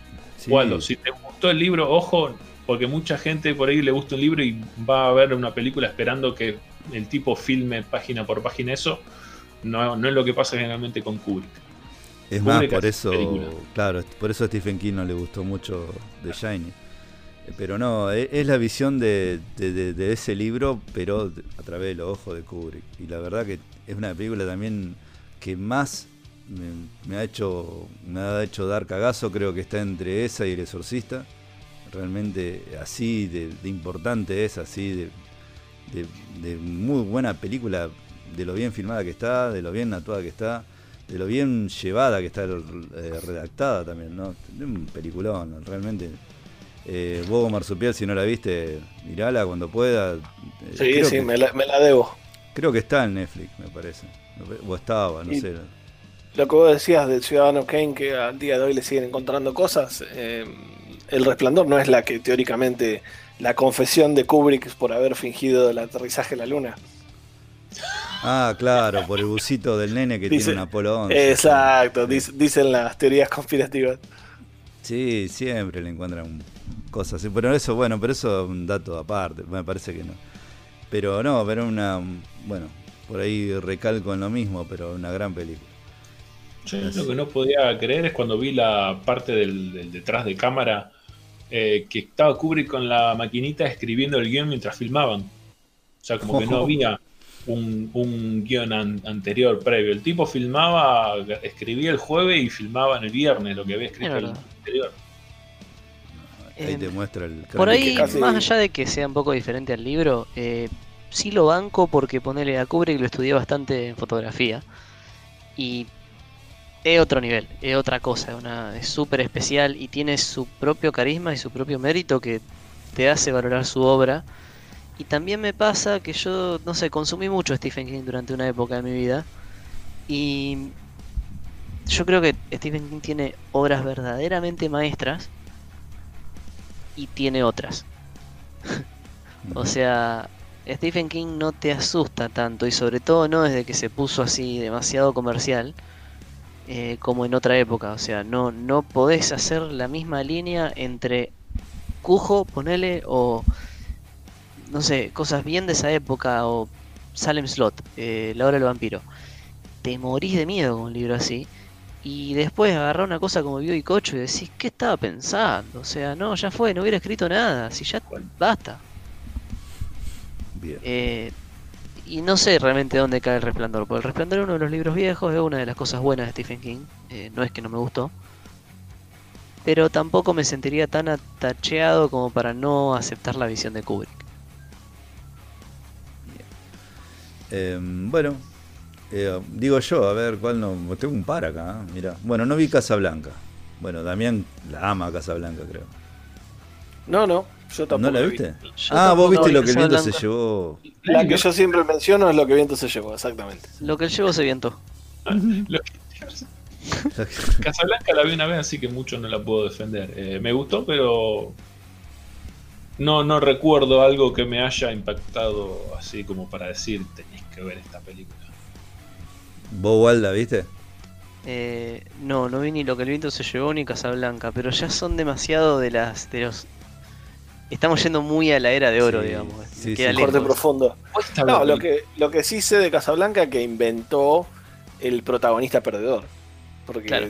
generalmente tenés tu Jane Bond, tu Rambo, que las se las saben todas, y después tenés Humphrey Bogart que se emborracha todas las noches en un barcito porque una mina le rompió el corazón. O y sea- esa es la historia. Claro, ahí tenés, por ejemplo, todos sabemos que Stella, Stella, este el tranvía llamado Deseo. Claro, pero ¿quién la vio? ¿Quién la vio? Yo la vi, Yo no. Ah, muy bien. yo la vi, me, com- me compré, me compré un pack. ¿Cómo que, no- ¿Cómo que lo la vieron? Estábamos hablando de, de- ¿Cómo se llama el actor? Marlon Brando. Estamos hablando de Marlon Brando y que es inigualable y nunca vieron Stella. No, no, no. ¡Stella! No, no, no. sí, no. es muy buena. Me la compré en un pack que venía esa, lo que el viento se llevó y cantando bajo la lluvia. Un pack de viejitas. Y sí, un tranvía llamado Deseo es muy lenta, pero se la chorea Marlon Brandon. Y un dato de color, Marlon Brando aparece con una camiseta blanca y al día siguiente todos los italianos del mundo salieron a comprarse la misma camiseta blanca porque se ve que se sentían identificados con el machista eh, personaje principal de Marlon Brando. Igual, en defensa de todo esto, no sé, mi abuelo era un italiano con una camiseta blanca. Eh, no sé si sería por la peli, pero los, los italianos viejos eran así. Fue, fue por la peli. Te puedo asegurar que fue por la peli. ¿Puede Fue como la venta de sobre todo negros después de Matrix. Explotó. Vin Diesel, boludo. Vin Diesel en Toreto. Lo más importante es la, La familia, familia. y mi camiseta Familia. blanca. ¡Ah, Estela. ¡Stella! Stella. Este, ¿Puedo tirar una? Sí, por favor. De- ¿Cómo Eh, no? no sé si está en la lista. eh, es una peli que me hizo pensar que. No sé si la gente la vio, pero era recopada de su época. Yo también tengo que admitir que vi el remake y no el original. Eh, 12 hombres en pugna, 12 Angry Men. La del jurado de Jack Lemmon. No vi ninguna de las dos. También las tengo. Sí. Yo vi la, la nueva también, vi el remake. Las dos son brillantes. La vi de pendejo, eh, que eso es lo que. Por eso le doy más mérito a lo mejor. Es una peli por demás de complicada que me voló la cabeza teniendo 12 o 13 años, que no era una peli para 12 o 13 años, digamos, todo el asunto de, de este del juicio, de, de que la unanimidad para si lo matan o no lo matan. Y dije, wow, porque si eso te puede generar tanto interés de pendejos, de mantenerte viendo una película que pasa absoluta y completamente en una sola habitación, eh, Está bien explicada y está bien. claro, Bien. quiere decir que hay algo realmente bueno en cómo está hecha para que te logre eso. Sí, está pensada como una obra de teatro más que una película. Y el hecho de que te mantenga enganchado es eh, súper meritorio. Y creo, ahora estoy buscando la data online, pero el actor que hace del general Patton estuvo en las dos. En, la original y en la remake haciendo de personajes distintos. Zarpado. Sí, eso, eso es grosso. Pero sí, si, si la pueden ver, eh, mírenla porque este, no tiene desperdicio. A, a diferencia de otras películas por ahí que mencionamos hoy, yo creo que tanto la original como el remake se te pasan volando porque son 12 tipos, es un jurado encerrados en un cuarto tratando de decidir el futuro de un, de un pibe. Les recomiendo porque si no se animan a la del 57, que por ahí a mucha gente no le gusta cine tan viejo, eh, pueden agarrar la del 97 que se siente más a tono. Bien. Me gustan las películas viejas. Veo, eh, el problema ahí es Lore, que no, no puede ver algo que, que la calidad le diga que fue filmada hace más de tres años. Entonces películas solo. Pero he, he visto películas en YouTube en calidad horrenda. Nada de fotos de perfil engañosas. Tiro una. Voy a, voy, a, voy a hacer rápido esto, voy a tirar el tema que ustedes ya saben. Ay, la película ay. que no vi y que quiero ver, pero ya sé qué pasa en toda la película. Chicos, se cayó Leo. escuchando un podcast justamente de, de una cu- cuestiones de, creo que lo recomendé hace un par de años, un podcast sobre guion y lo daban como el ejemplo del guion perfecto. Es duro de matar. Sí. Alta Película. película. Peliculón navideño. Acá está mi plaza. Vos, mir- vos fijate Justamente. que lo que estaba contando Un antes, buen ejemplo de cómo lo que estaba contando Hola. antes, sí, sí, lo que estaba contando antes igual de la película de Mel Gibson, de- claramente ahí se, se está basado en Duro de Matar eso. Eso- Claro, Pero, excepto que no. claro, pero está lleno de películas, lleno de películas hasta el día de hoy que siguen tratando de imitar a Duro de Matar, pero lleno. Hagamos duro de matar, pero con ardillas, en una tormenta. Buenísimo, la compro, quiero verla. Duro de roer. Square, Square. No, excelente. Quiero ver esa película. Con las adaptaciones de. ¿Quién puede ser? A ver. ¿Quién puede actuar en esa película? Chip y Dale. Chip y Dale y. En mi defensa, un, par de veces en mis épocas de hacer zapping, yo tenía. gener- Generalmente yo hasta los 19 años no tuve cable, así que era Canal 3, Canal 5 y eh, unas borrones que cada tanto había calor en su tinta, que era el Canal 7. Así que de- a partir de ahí empecé a ver alguna que otra película. Pero varias veces estuve a punto de agarrarla y la sacaba porque estaba. Era una película que consideraba que la quería ver bien y el no soporto el doblaje en, en latín, Ay, español. sí. Bueno, No, es lo mejor que hay yo, yo la amo. No, yo la, no. la amo en castellano y la amo en inglés. es lo mejor. Películas Tiene la voz de. de, de pendejo como comando con ese doblaje. Pero ya a esta edad no me las banco. Tiene la voz de Coso, de Goku. De Willis. Sí, tiene la voz de Goku. Ujú. Mirá, ya lo escuchá. Escuchá no, esto. no voy a poder ver. Escuchame, escuchame, ya lo escuchame. Vos imaginate que hasta, hasta esa época todo era Rambo, todo era Stallone, todo era el hombre duro, musculoso que caga tiro a todo el mundo. El hombre Todas las películas. Con Nick Nolte. Sí, el- todas las películas eran, eran así. Todas, todas, todas, todas. Acá te llegó un tipo que se estaba a punto de divorciar de la mujer, que un policía retirado, digamos. Un tipo como Bruce Willis que no hacía este tipo de papeles. Claro. Y vino a interpretar este John McClane, que es un policía que va a una fiesta navideña en el Nakatomi Plaza, que lo, que lo invita a la Germu. Él cae ahí sin entender mucho cómo es la onda. Eh, vive que es un edificio moderno, qué sé yo. Conoce a gente, te van eh, mostrando personajes que después lo van a ayudar a él. Uno es el chofer de limusina, el negrito bien est- estereotipado, el típico negrito piola. Bienvenido a la fiesta, viejo. luego, luego conoce a este otro oficial gordo, pero esto más adelante, que también lo ayuda. Es decir, te presentan los personajes de una manera genial. Eh, te pone en clima todo el tiempo de lo que va a pasar. Es decir, tiene la actuación, por favor, del, de, de este. ah, me va a salir el nombre. Al- ¿cómo Alan? Rickman, lo Alan Alan Rickman. Alan Alan Rickman que se no, pasa. Brillante. Brillante. El tipo casi no lo toman para hacer el papel porque loco una parte tenía que apuntar con un arma y no sabía cómo tener el arma. Porque él era venía de una- un actor de, tra- de tabloides, un actor de, de interpretar cosas. Sostener una calavera. Claro, cosas shakespearianas, nada que ver, ¿me entendés? Y hizo un malo, pero que perdura en el tiempo. Es excelente el malo que hace, excelente. Sí, posta. Les vamos, les vamos a dar una lección en el Y verdadero no sabía uso que le, iban a, poder. a- que le iban a sacar el reloj. sí, eso te Pero pará, también. no la viste, pero está hablando del final. No, no, sé todo lo que pasa en la película. Porque Dijo, dijo que sabía todo.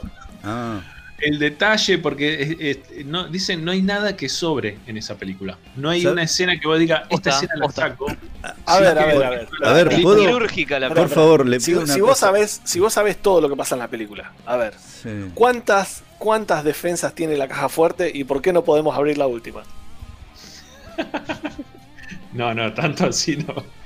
Porque tiene Ah, un campo Tiene electromagnético. La tercera defensa es En una parte que le electromagnética. así se corta y eso. Quería, decir algo porque ¿vier- vieron que empecé a hablar yo y no pude terminar lo que quería decir.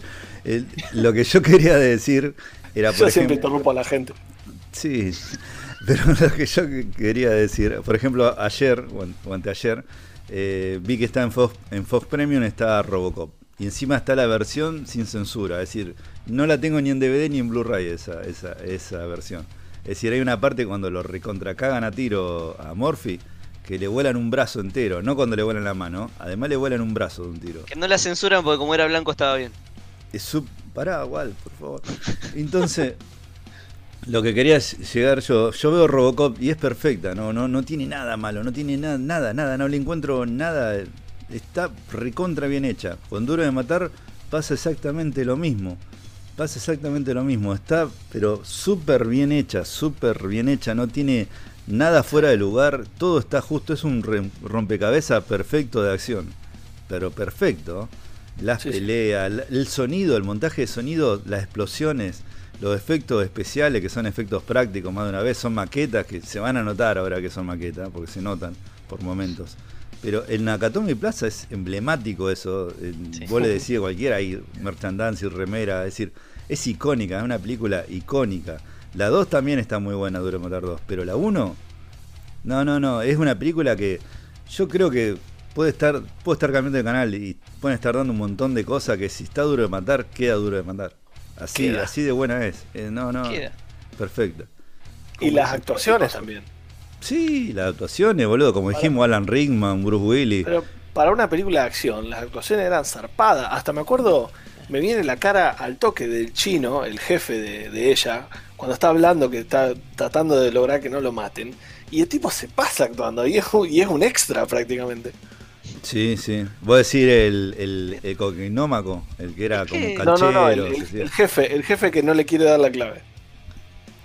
Ah, chino. tenés razón. Se, Sí, sí, se sí. deben haber podido dar ciertos gustos porque no es un casting tan grande. Claro. Y además que Bruce Willis no era tan famoso. Y Alan Rickman no Claro. lo conocía nadie. Claro, claro. Alan Rickman en esa época, como te dije antes, era un actor de tabloide, era del, del teatro, nada que ver. Y, y la verdad que se pasó. Es un- una obra maestra, realmente. Así que ya lo, si no viste así bien sentadito, tranquilo, viendo la, la tele, duro de matar, hacelo porque... eh, Taxi Driver fue antes de? Apocalipsis Now. No, fue mucho después. Taxi, Taxi Driver fue antes, el fue 70. antes. Taxi. Pero no estaba Bruce Willis ya. No, Robert Taxi De Niro. Driver, Robert De Robert Niro, De ay, Niro. qué boludo, claro. No, No, profanidades no. Es como este tema de sábado, ¿viste? este temita de sábado.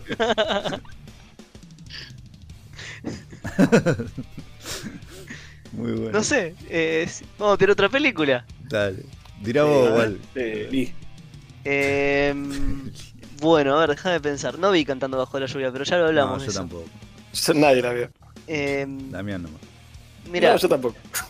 Y tiene vi el Pulp pack. Fiction, pero la vi de bastante grande. Igual creo que es entendible porque no era muy para verla de chico a Pulp Fiction. Eh, ay, ay, ay, ay. Perdón, me perdí. Eh, perro de la calle. ¿Viste? en la calle la vi, sí, me encantó. Algo tarantinesco. Algo Pensé, que estabas tratando de acordarte de una de Tarantino que no hayas visto. Algo, Acá algo de tenés, Travolta. una. una- Eh, ¿Sabes qué peli no vi nunca entera? 2001. Mira. Mira. Odisea en el espacio.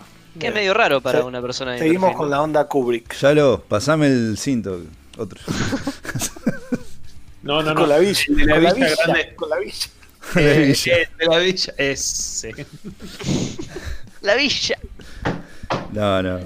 Al- bueno, ¿qué decir? De 2001 decía, es revolucionaria, una película de 1968. Imagínate que fue antes de que del mega superproducción de Star Wars, fue antes. Eh, está bien. Eh, es adelantadísima su época, pero súper Nunca la vi adelantada. entera, no es que no sé de qué vienen. Es, es- es que es adelantada y es eh, hace quedar a lo que vino después como atrasado, porque fue la Sí, primera vez que, más allá de que en la parte hay un viejecito ahí que cuando terminó lo, lo miré a mi hermano y nos quedamos mirando así, o ¿qué fue eso? Sobre todo el final. Eh, pero hay una cuestión que a mí me gustó mucho, que fue el tema de cómo manejaron el sonido en el espacio. Fue la primera vez que alguien respetó eso. Claro. Y lo hizo de una forma eh, pues, también en el momento en que hace la transición de- del hueso a, la nave espacial cuando encastran lo hacen con música clásica. Entonces vos no, no te das dando cuenta. Después sí durante la película por una cuestión de la tensión que va armando en la relación entre los personajes humanos y, y este hijo de puta Al. Que al final terminás Bueno. sintiendo lástima un poquito por el, por el coso. Este, eh, ah, el, el sonido, sí, fuera del, del espacio se termina siendo ominoso. Es, es- un poco como lo que hablábamos la otra vez de la, de la película esta de, del hombre invisible. El, el- el Ujú. silencio al principio de la película tiene un peso enorme. Y en esto también, la cuestión de quedar atrapado eh, en, en esa circunstancia, cómo está, cómo está manejada con el tema del silencio, algo que en otras películas tratan de escapar constantemente, porque se tira un pedo el astronauta y se escucha que pasa una nave diaria. A George Lucas le encantan hacer esos ruiditos de, Sí. de, de- de naves y motores. Y Nolan en Interestelar, el. Oh, el tipo que se siente Campanazo. el órgano. Bueno, el otro día veía un, un análisis de una escena de, de- de Odisea en la cual te decía, fíjate cómo Kubrick te muestra que la computadora HAL le está leyendo los labios. Los Y vos labios. decís, claro, vos decís, hoy en día una computadora te pone, no sé, a GLaDOS, ¿entendés? Te ponen a Skynet. Pero en la película Odisea, la computadora es una luz, es un punto rojo. Entonces lo que hace Kubrick es, porque en un momento como que le sacan la capacidad de escuchar a la computadora, y lo que hace Kubrick es te enfoca la, la cara de uno y mueve la cámara al otro, y vuelve. Y te enfoca la luz, como que la luz los está mirando. Y después te enfoca las bocas, y va de una boca a la otra, de una boca a la otra. Y vos decís, claro, la computadora le está leyendo los labios. ¿Y cómo logra eso? Vos decís, es, es increíble, es súper meritorio. Sin, claro, esto de mostrar y no decir. Claro, Exacto. lo que estabas hablando vos antes del robo del siglo, bueno, bien ejecutado sería. Eh, no, no, además la parte que ese, esa escenografía que está trotando el astronauta, que es como una espiral, como si fuera, digamos, como Vos donde corren los ¿esto ¿Cómo ratones. lo filmó? Vos decís, no, no puede haber hecho un set giratorio. Y vos después lo ves, sí, el hijo de puta sí es un Sí, set un set giratorio. giratorio. Así que Inception, buscar al ángulo. Sí, no, no. Es una obra maestra, realmente. Por ahí puede ser un poco, si te digo, aburrida por momentos. Y es una película con mucho mensaje atrás también. Tiene muchas cosas. Una película que ha sido súper analizada porque habla de un montón de temas. Hasta te, te digo que hasta te puede hablar de, la vida misma, sobre todo al final. Ese viaje volado y esa interpretación que de, la vida del tipo, qué sé yo. Es muy, muy volado, muy volado. Eh, sigue hasta hasta el día de hoy se sigue analizando el final. Tremendo el final, realmente súper volado. Hace dos semanas me enteré de, de lo que Kubrick mismo en una entrevista dijo que significaba el final. Bien. Después te lo paso, Mauro. Dale, no lo digamos, Voy a matar. En, real- en realidad el centro del universo era una estantería de libros. En realidad los Tengo- terraplanistas tienen Eh, razón. me- Tengo otra peli para proponer que no estaba en la lista y me da curiosidad ver qué dicen. Yo esta la vi, pero me, me da curiosidad. Eh, ya que estamos con gran- grandes directores, este, ¿vieron The Birds? The está. Ponele que sano. No sé cuál es. The Birds, Ah, la de. Hitchcock. La- De los Hitchcock. pájaros, las aves, ¿cómo se llama? De Hitchcock. Pájaros. Sí, Ah, Birds, los bien, está bien. pájaros. De Hitchcock, de Alfred Hitchcock. No la vi, no la vi. ¿No la de vieron? Hitchcock vi Psicosis, vi Vértigo y ya está. La ventana, la ventana Indiscreta. indiscreta. Eh, no la esas vi. tres vi.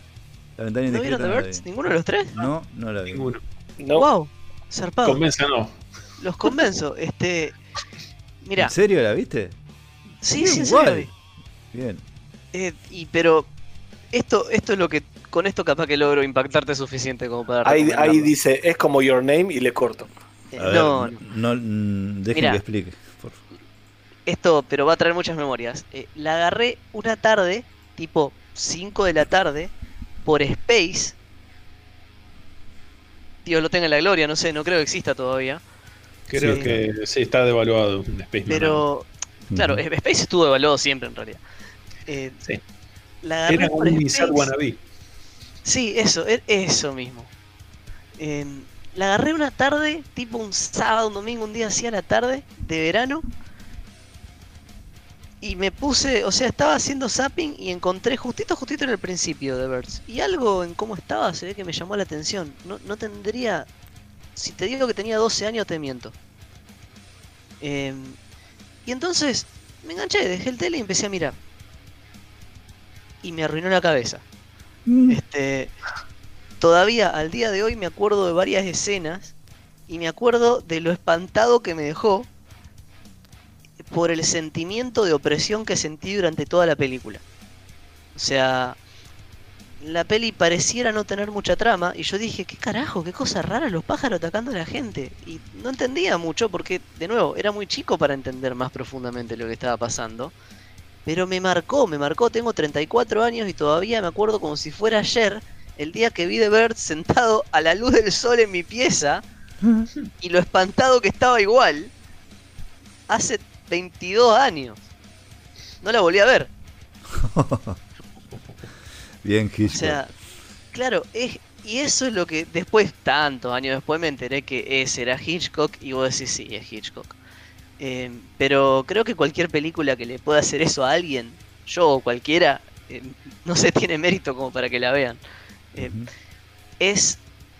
No se entiende realmente. Vos tenés esta sensación de opresión porque en ningún momento de toda la película entendés qué está pasando. Es como.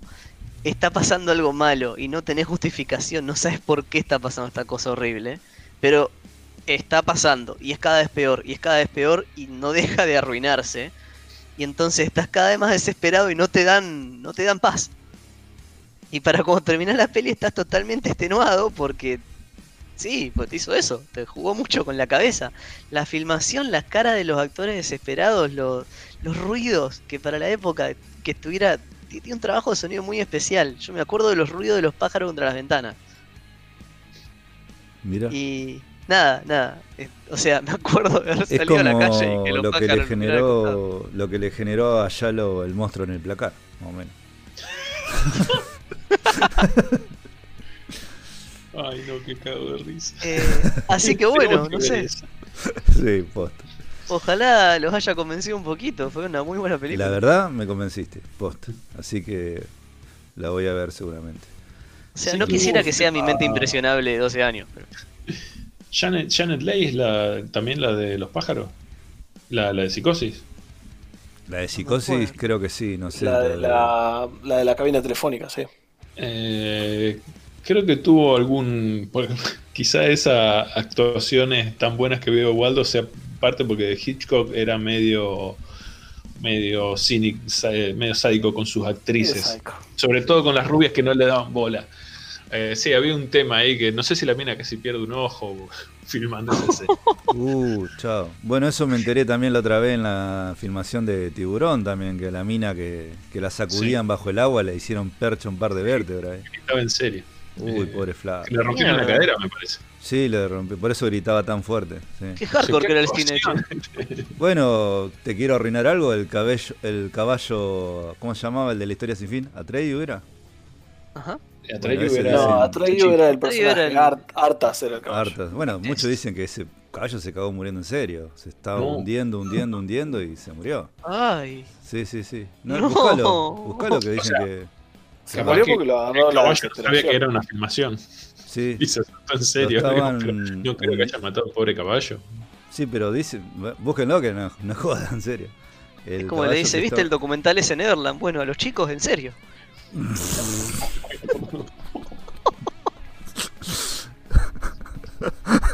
Ahí está. Bueno. Ahí tienen la, la frase para, Para la no A las ¿Viste, camisetas. ¿Viste Neverland? A los chicos, en serio. chicos, en serio. No. ¿Por qué? bueno, yo, yo estaba hablando del caballo, así que a mí no Perdón, me- perdón. conmigo no se la agarren. Bueno, el caballo ahí, ¿cómo se llama? Arthur era. Hartas. Artas, bueno, se cagó muriendo en serio. Qué feo. Sí, terrible. Así que el cine de antes no se usaba CGI. Claro, o sea, si había que morirse, te morías. Efectos prácticos. Vamos a repetirlo. Vamos, Desentierren el caballo. moriste de nuevo. Y bueno, cómo cae ese helicóptero y aplasta a ese hombre con esos dos niños. oh. Dice ¿Cómo hicieron esa la escena? costumbre ¿Me de- eso? ¿Efecto? ¿Quién dijo efecto? Es real. Tenían costumbre para los actores principales tratar de contratar trillizos, así la escena de muerte la podían hacer dos o tres veces. Claro. Un gran trucazo. A ver, otra peli. ¿Vos, Dami? Que no, que no haya Yo visto y sea emblemática. Nunca vi ni la serie ni la película porque no me llama, nunca me enganchó Ay, ay, ay. Fargo. O, Ah. bueno, Te banco. Te banco un poco en la peli. En la serie me parece excelente la serie. Me gustó más la serie que la película a mí. No que sé me ni de qué viene. Sí. Aparte, porque las tres temporadas son totalmente. Bueno, no tan inconexas la primera y la segunda. Eh, pero. Sí, sí, están. ah, Para mí, la primera temporada, que es la que más eh, refleja la película, a mí me gustó, me gustó Me más que la Sí, película. sí. A mí también. Bueno, mirá vos. Por fin eh, alguien coincide conmigo, pues yo pensaba lo mismo. Que a mí me gustó más la serie Fargo, la primera temporada sobre todo, que la película Fargo. Es decir, no me termina de cerrar eh, a veces lo, el- la visión de los Cohen, a veces, a veces me cuesta digerirla. Es decir, en algunos casos sí, como por ejemplo True Gift o... ¿Cómo se llama esta otra que hizo hace, hace poco? Hicieron una también. Eh, ah, esta que está en Netflix, que tiene un nombre re largo, La Balada. Sin, lu- sin lugar para los débiles. Ah, no, la balada de. Ah, sí, la, la historia de vaqueros. Bueno, me encantó. Me encantó. Pero no me gustó esa, esta, quémese, ¿cómo? Antes de ver era. De- No, ¿Qué no meses sabía. después de leerse? Quémese después de No me gustó ni a Ah, palo. no. Un pedo. Pará, ya lo dijo, me encantó y vos dijiste un pedo. Pedo. Toda la vez. pues. La facilidad de palabra, aparte. Sí, sí, sí. Escribí una reseña de 500 palabras. ¿Cómo no? Esta película es un Sí, pedo. ya lo dijo, es un opus magnum que llega a su, a su máxima expresión, es un pedo. Falta Ishida acá. Esa es la frase de Dami, un pedo. Un pedo. Sí, viene muy de. de- Perdón, de- perdón.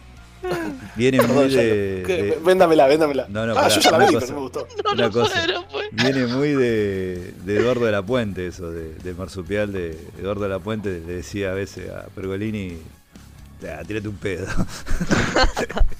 Tírate un pedo, director. Así que, bueno, no, Fargo en ese sentido, Bueno. la serie me encantó. Me encantó. Listo. sé ni de qué Recomiendan la serie, entonces. Más que la película. Fargo no es un, no es un película lugar, Fargo. también. Claro. Está William H. Macy y está la. eh, no me sale el nombre de la actriz.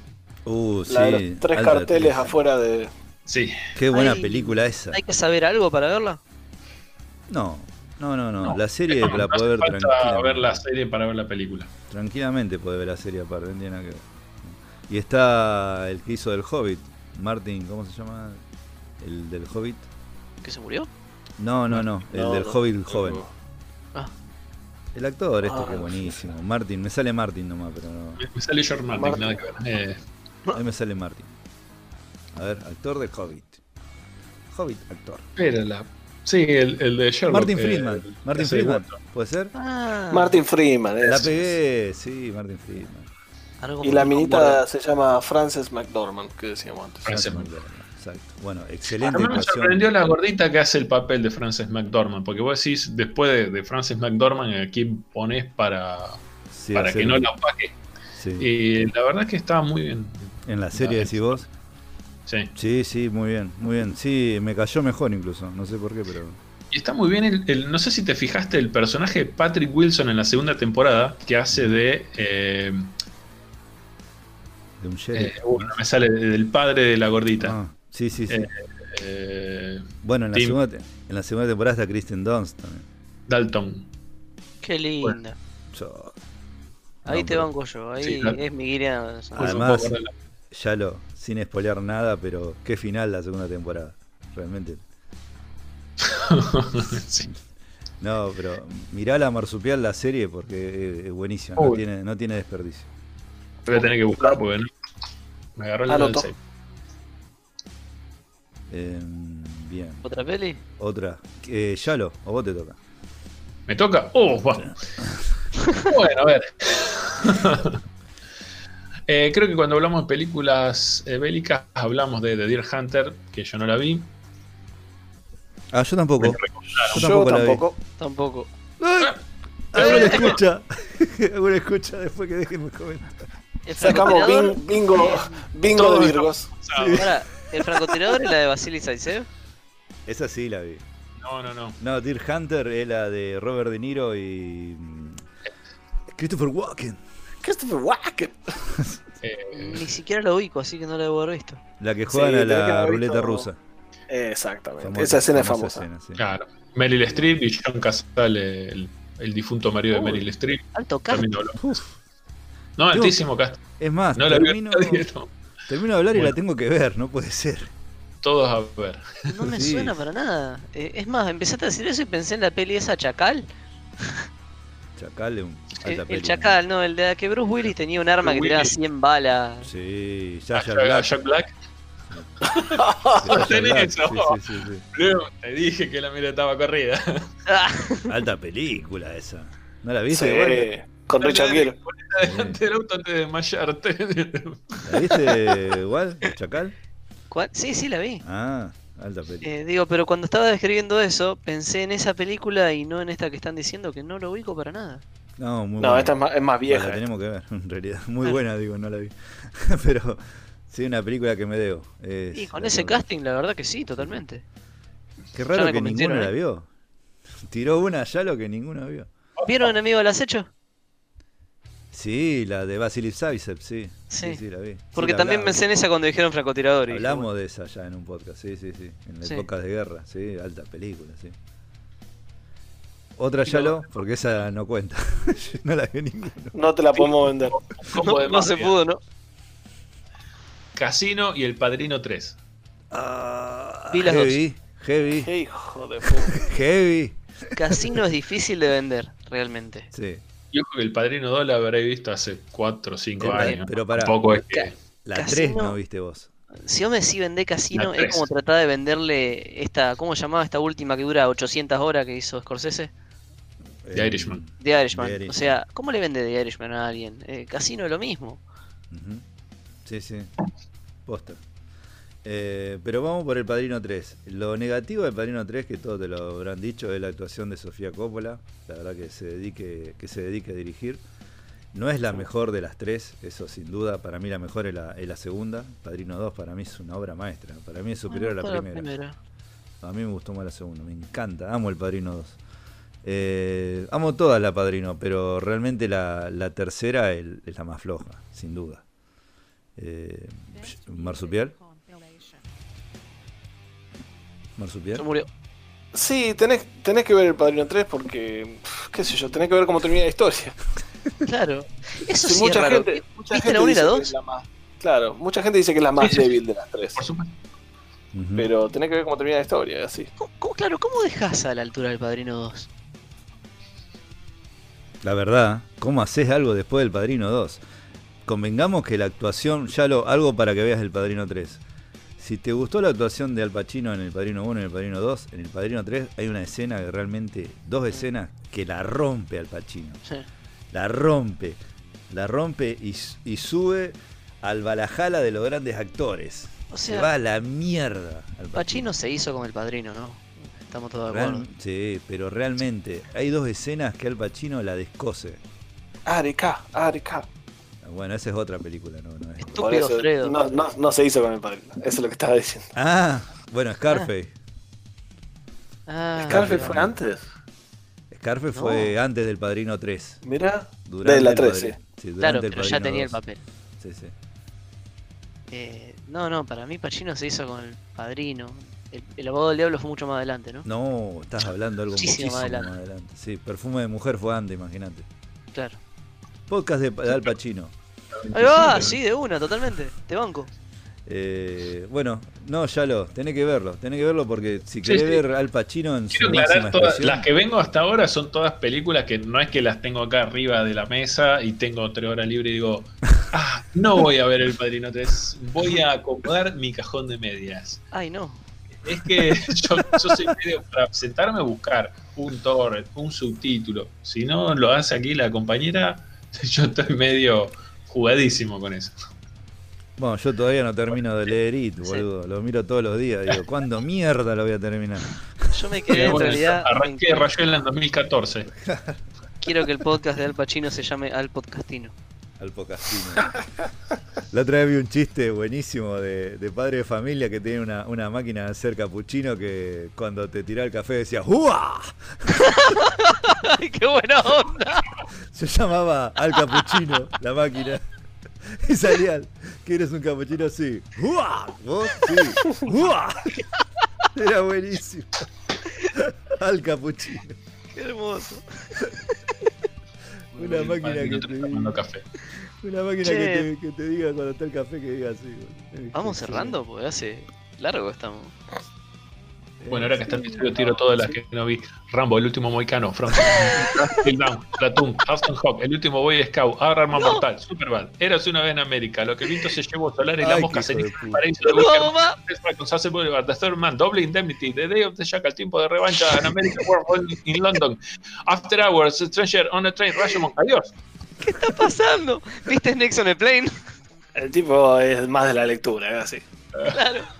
Su fuerte es la lectura y el porno. Es fuerte de la lectura. No, tampoco. Esa lista. Fue devastadora esa lista. No, tiró un par que. No sé si alcanzaron a escuchar. lo- es Se para poner escapando. cámara lenta. eh. Sí, sí. Llamar a la policía. Tiró. ¿Tiró arma mortal? ¿Tiraste arma mortal? ¿Puede ser? ¿O no? ¿Eh? No, pero, pero tiró el último Boy Scout. Y el último Mohicano tiró. De el Michael último. Mohicano. Una obra maestra. Bueno, el último Moicano te lo entiendo. El último Boy Scout, posta, vamos. Wow. Compro- comprometete, comprometete a ver una. Decir, para el próximo podcast, yo voy a haber visto. No sé. The en mi caso va a ser The Shining. Voy a tratar de ver The Shining. Yo veo eh, la de Robert De Niro y Coso. Y El Deer Eh, Hunter. The Deer yo Hunter. tendría que ver Armagedón. No, ¿cuál era la que me tocaba? Armagedón. Ah, no, sí, si no viste Armagedón ahí sí te- ¿Cómo que no viste Armagedón? No, Armagedón, vi Armagedón. Eh, no, ¿cuál era la que me tocaba a mí? El Ciudadano Kane. El Ciudadano Kane. Armagedón, el Ciudadano Kane, es lo mismo. Es todo lo mismo. Hay mucho exceso de Ah, hora de trabajo acá, porque estamos todos con la cabeza bastante quemada. sí, bueno, yo voy a a ver Deer Hunter de cabeza, seguro. Christopher Walken. Walken. Perdón, pero me, me vino a la mente la imagen de Waldo viendo Ciudadano Kane diciendo: ¿A qué hora cae el meteorito? Bueno, le pasó en Westworld y le pasó Claro. en Breaking Bad, así que Ay, Tengo un historial de estas cosas, claramente. Breaking Bad, yo creí que era de risa. Yo quería que de risa. Breaking Bad. Breaking, creí que se rompía de risa. Claro. Mal. Locura lo que dijo Ishida, locura la risa, locura la risa. Pero loco, era Brian Cranston. A mí me engañaron. Claro, Michael in the Middle, claro. Estaba viendo Brasil, en ningún momento aparece Pelé. Brasil, pero yo, ¿dónde? No, no, no Ah, era- había ah, uno de escalones que jugaba al fútbol. Pero- ¿Dónde está el maizal de los chicos? Los chicos me dijeron que era psicodélica y acá están hablando de fútbol. Ah, esto es Avenida Brasil. Es una serie, la concha de la lora. Avenida Brasil, Dios mío. Lo están dando de vuelta, tiene un rating altísimo esa poronga. Bueno, Bueno. ten- ahí tiró una lista ya lo que como para tres podcasts Sí, más o menos. sí, esa lista la verdad que se, La lista asesina. se la guardó. Alta lista. Bueno, acá, rápidamente de esta lista que de película, va El Padrino, la vi. El Ciudadano Kane, eh, no la vio Waldo. Casablanca, no la vi, no la vi. Yo tampoco. La vi yo Andando solo. bajo la lluvia, no la vio No ninguno. la vi nadie. y eso No la que vi. el marsupial la tiene. Una Eva y dos, y dos Adanes, no sé qué mierda es eso. La Ah, esa de risa. Sí, sí, la de Mary Like. Monroe. De Mary Monroe. Sí. Eh, Psicosis, ¿la vi? Sí.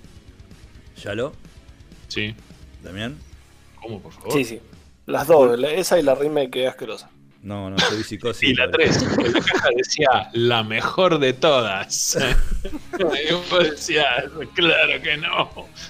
Me acabo de enterar que existe, hijo de puta. Pulp La Fiction. mejor de todas, a excepción de las otras dos. Pulp Fiction. Más trucho que Soldado Universal 4. Ahí Pulp. Fiction. De todas las terceras partes. Pulp Fiction la vi.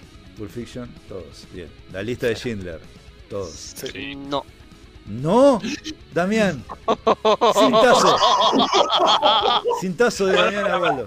Se pudrió. Vuelvan, vuelvan. La cadena cae. Ahora, yo estoy pensando, Sí. porque Damián ha- habló largo y tendido de esa película. Vos, igual, que cuando estaba hablando Damián habrá pensado que no se entere que no la vi. Perdón. Bueno, la lista de Schindler, anotado ahí.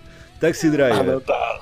La vi. A marzo, la lista de Schindler te la lleva hasta marzo. Ey, la Taxi Driver no es la de la negra. No está Bruce Willis. Ay, qué ¿Cómo se llama la de la negra? La- la- Taxi. Ah, ahí está.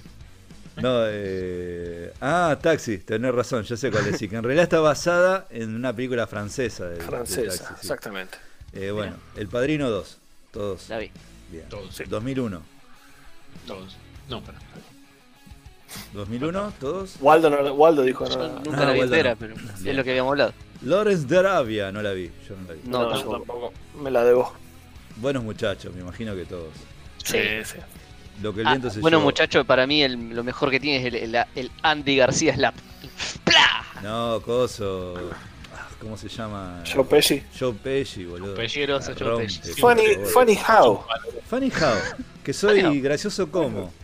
Eh, es más, Animanías, soy, un, por soy favor. un payaso que te entretengo. Excelente. ¿Cómo? Los animanías, boludo, los tres palomos, cuando le dicen que eres como una galleta. ¿Que ¿Una galleta? ¿Que soy un cuadrado de sal para tú burlarte?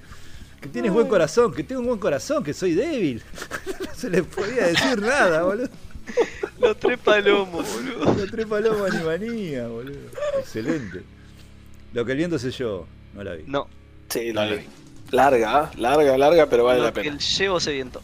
Lo que yo- creo que una de las películas preferidas tuya, Marsupial, ¿no?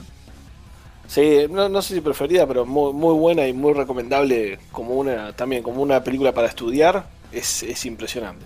De, en cuanto al marco histórico de la época, en cuanto a cómo está filmada, está filmada a través de dos épocas, la mitad en blanco y negro, la mitad color. No, es, es una película como inigualable en, en el sentido artístico. ¿Cómo Bien. la mitad qué? ¿La Tiene mitad una parte en blanco y negro y tiene una parte a color.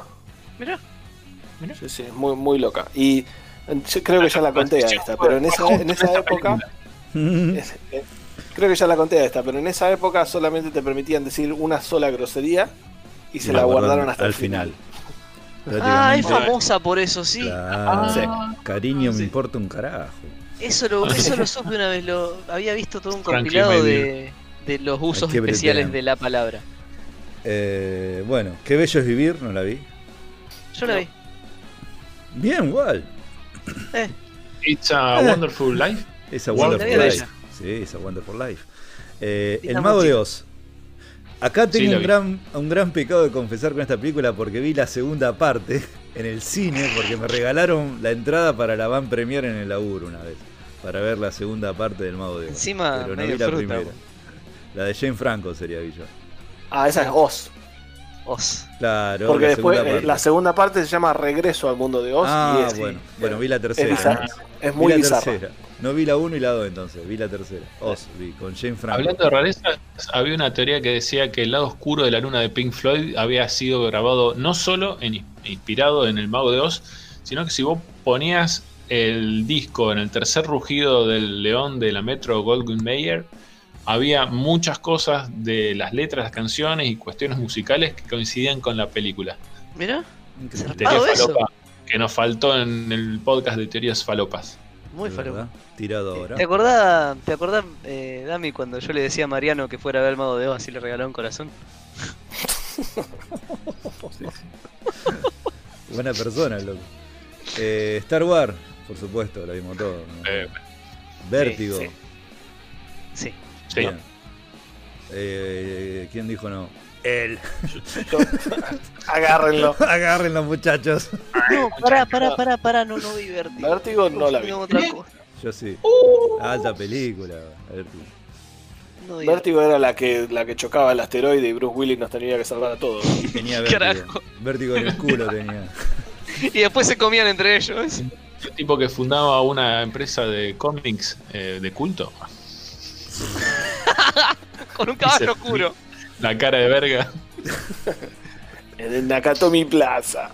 Toro salvaje, no la vi. Y Sí la no, vi. No, no me llama. No. No, tampoco. Eh, bueno, Batman de Dark Knight, por favor. No la vi. ¿Cómo que no viste? Todos. Nada, mentira, ¿Cómo? quería que pasara. Ah, Quería ver qué pasaba. Quería ver qué pasaba. Toda un centímetro de la cara. Lo que dijo la otra vez, lo que dijo la otra vez, Yalo. Evitemos un baño de sangre. El silencio de lo inocente. Por favor, amo esta película. Qué hermosa Mil película. La. Nunca la vi entera yo. Ah, no, ¿no viste silencio? No. Nunca la vi entera, es muy No. de otra época. Te recomiendo la ¿Nunca la peli y el, de un y el tirón? libro. Y el libro. ¿O Nunca viste entera todas las partes. Eh, nunca vi toda la peli de una sentada. O sea, sé que vi la totalidad de la película a lo largo de la vida, pero nunca vi todo. Es distinto. Es distinto. Claro. Bueno, es lo mismo. Eh, eh, no, no. Sigamos. Bueno, acá hay Con un par que ya no. Esto sí, North by Northwest, ni idea, Nah, no la vi. la vi. Eh, 12 Angry Men, no la vi. Sí, sí, yo la vi. ¿Sí? Sí, ¿Está buena? recomendable. Sí, la que hablábamos de juicio. Claro. Ah, tienen razón. Eh, bueno, Sueños de Libertad, que aquí le pusieron Sueño de Fuga, pero en realidad de Junction. Redemption. Excelentísima película. Por favor. Todos de pie. De Junction Redemption, señores. Este, la verdad que nunca la vi completa. Este. Teléfono casa. Este, teléfono. Phone. Sí, la- Ay, me encanta la Encuentro canción cercano todo tercer tipo no vi. ¿Eh? Encuentro cercano de tercer tipo no vi, a mí me hiciste acordar. Yo tampoco. Yo tampoco. Debo de Sí, yo y sí. Muy de chico. Bueno, sigamos. Los cazadores del arca perdida. Por favor, se me pone la piel de gallina. Eh, Sí, yo sí, sí, tranquilo. No pasó nada ahí. Indiana Jones completo. Indiana Jones, por favor. Qué película.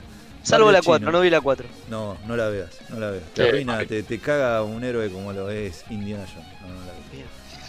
Barrio Chino, no la vi. Sí, la vi. No, Bueno, esa una, una que debo, una gran película que me debo.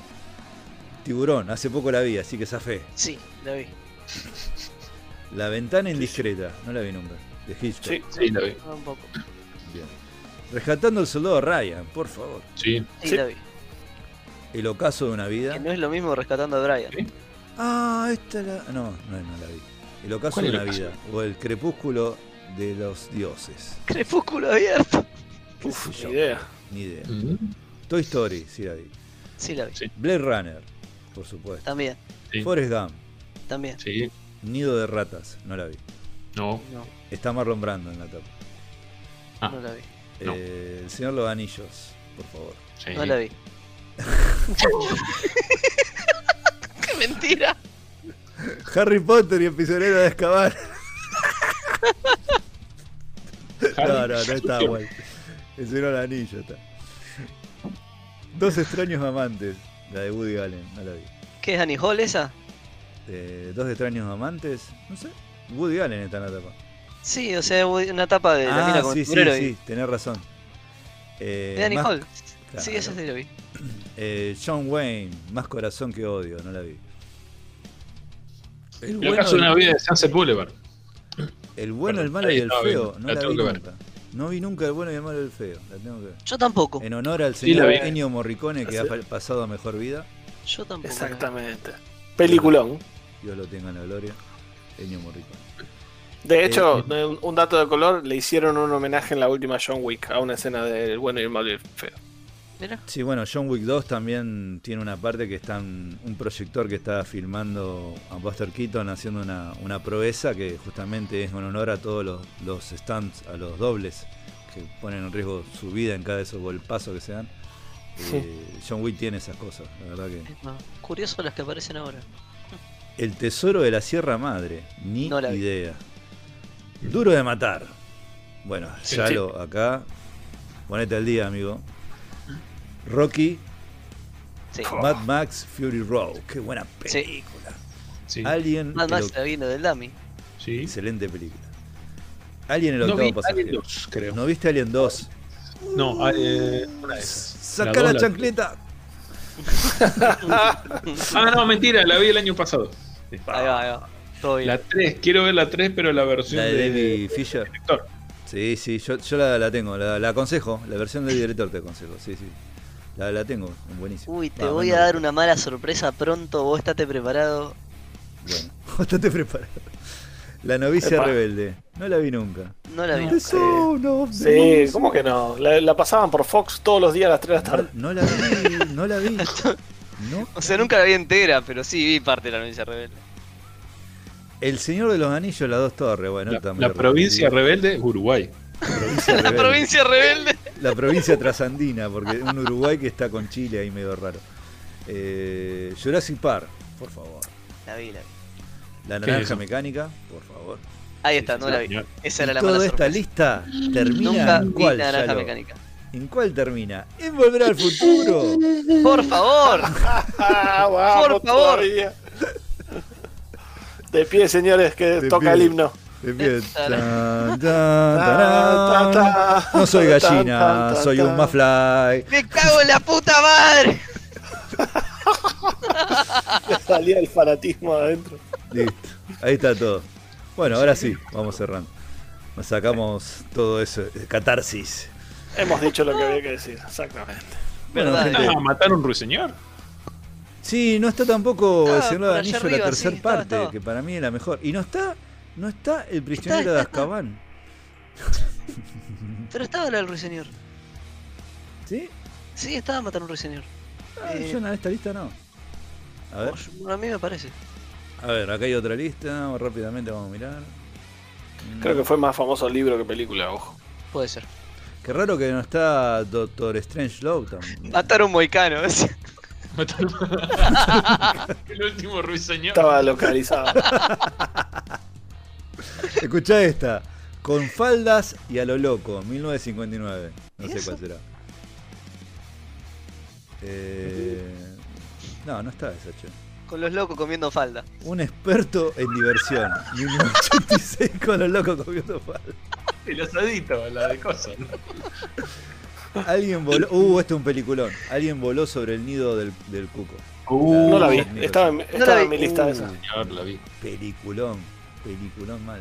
Alta Qué buena la enfermera, uno de los mejores villanos. Uh, por favor, parodiada por los Simpsons también, montones de veces. Eh, bueno, ahí están Esa, todas. Some, Some Like It Hot es esa, con faldas y a lo loco. Ah, esa, ¿eh? Mirá el nombre que le Sí. pusieron, boludo. Que tiene el famoso final del tipo que, que estuvo toda la película disfrazado de mina, se saca la película. Ah, el viejo se la quiere levantar a toda costa y le dice que la amaba, que no sé qué. El tipo se saca la, la peluca y le dice que es un tipo y dice, bueno, nadie es perfecto. Ah, sí. Yes, sí, sí, sí, sí. Well, nobody's perfect. Sí, sí, alto fin. Bueno, gente, vamos, vamos cerrando. Ya está. Vamos cerrando. Bueno, este fue el podcast de la fecha. Quien le habló fue Mauritox, pero antes de todo eso, me estoy olvidando, síganos en Spotify, síganos en Mixcloud, síganos en YouTube, en Twitter, en Facebook, déjenos comentarios, compartan, comenten. Quien habló fue Mauritox, creador y director del podcast, me acompañaron en el Marsupial del Futuro hoy. Cuídense mucho, gente, quédense adentro, no sea cosa que se agarren un. Pues fiatiño. Coronavirus. El uruguayo Waldo desde Uruguay. ¿Cómo que nunca escuchaste Nerd Attack? Claro. ¿Qué pasa? ¿Qué estás haciendo de tu vida? Buena semana, gente. Y Leo, Leo es el Shalom Mankai, Leo es el creador de las reseñas de Facebook e Instagram. Por favor, Dedicado a la memoria de Ennio Morricone. dedicado a la memoria de Ennio Morricone, por favor. Que Dios lo tenga en la gloria, de éxtasis of Gold. Bueno, gente, nos vamos despidiendo. Este fue el podcast de la fecha. Así que abrazo, gente. Chao.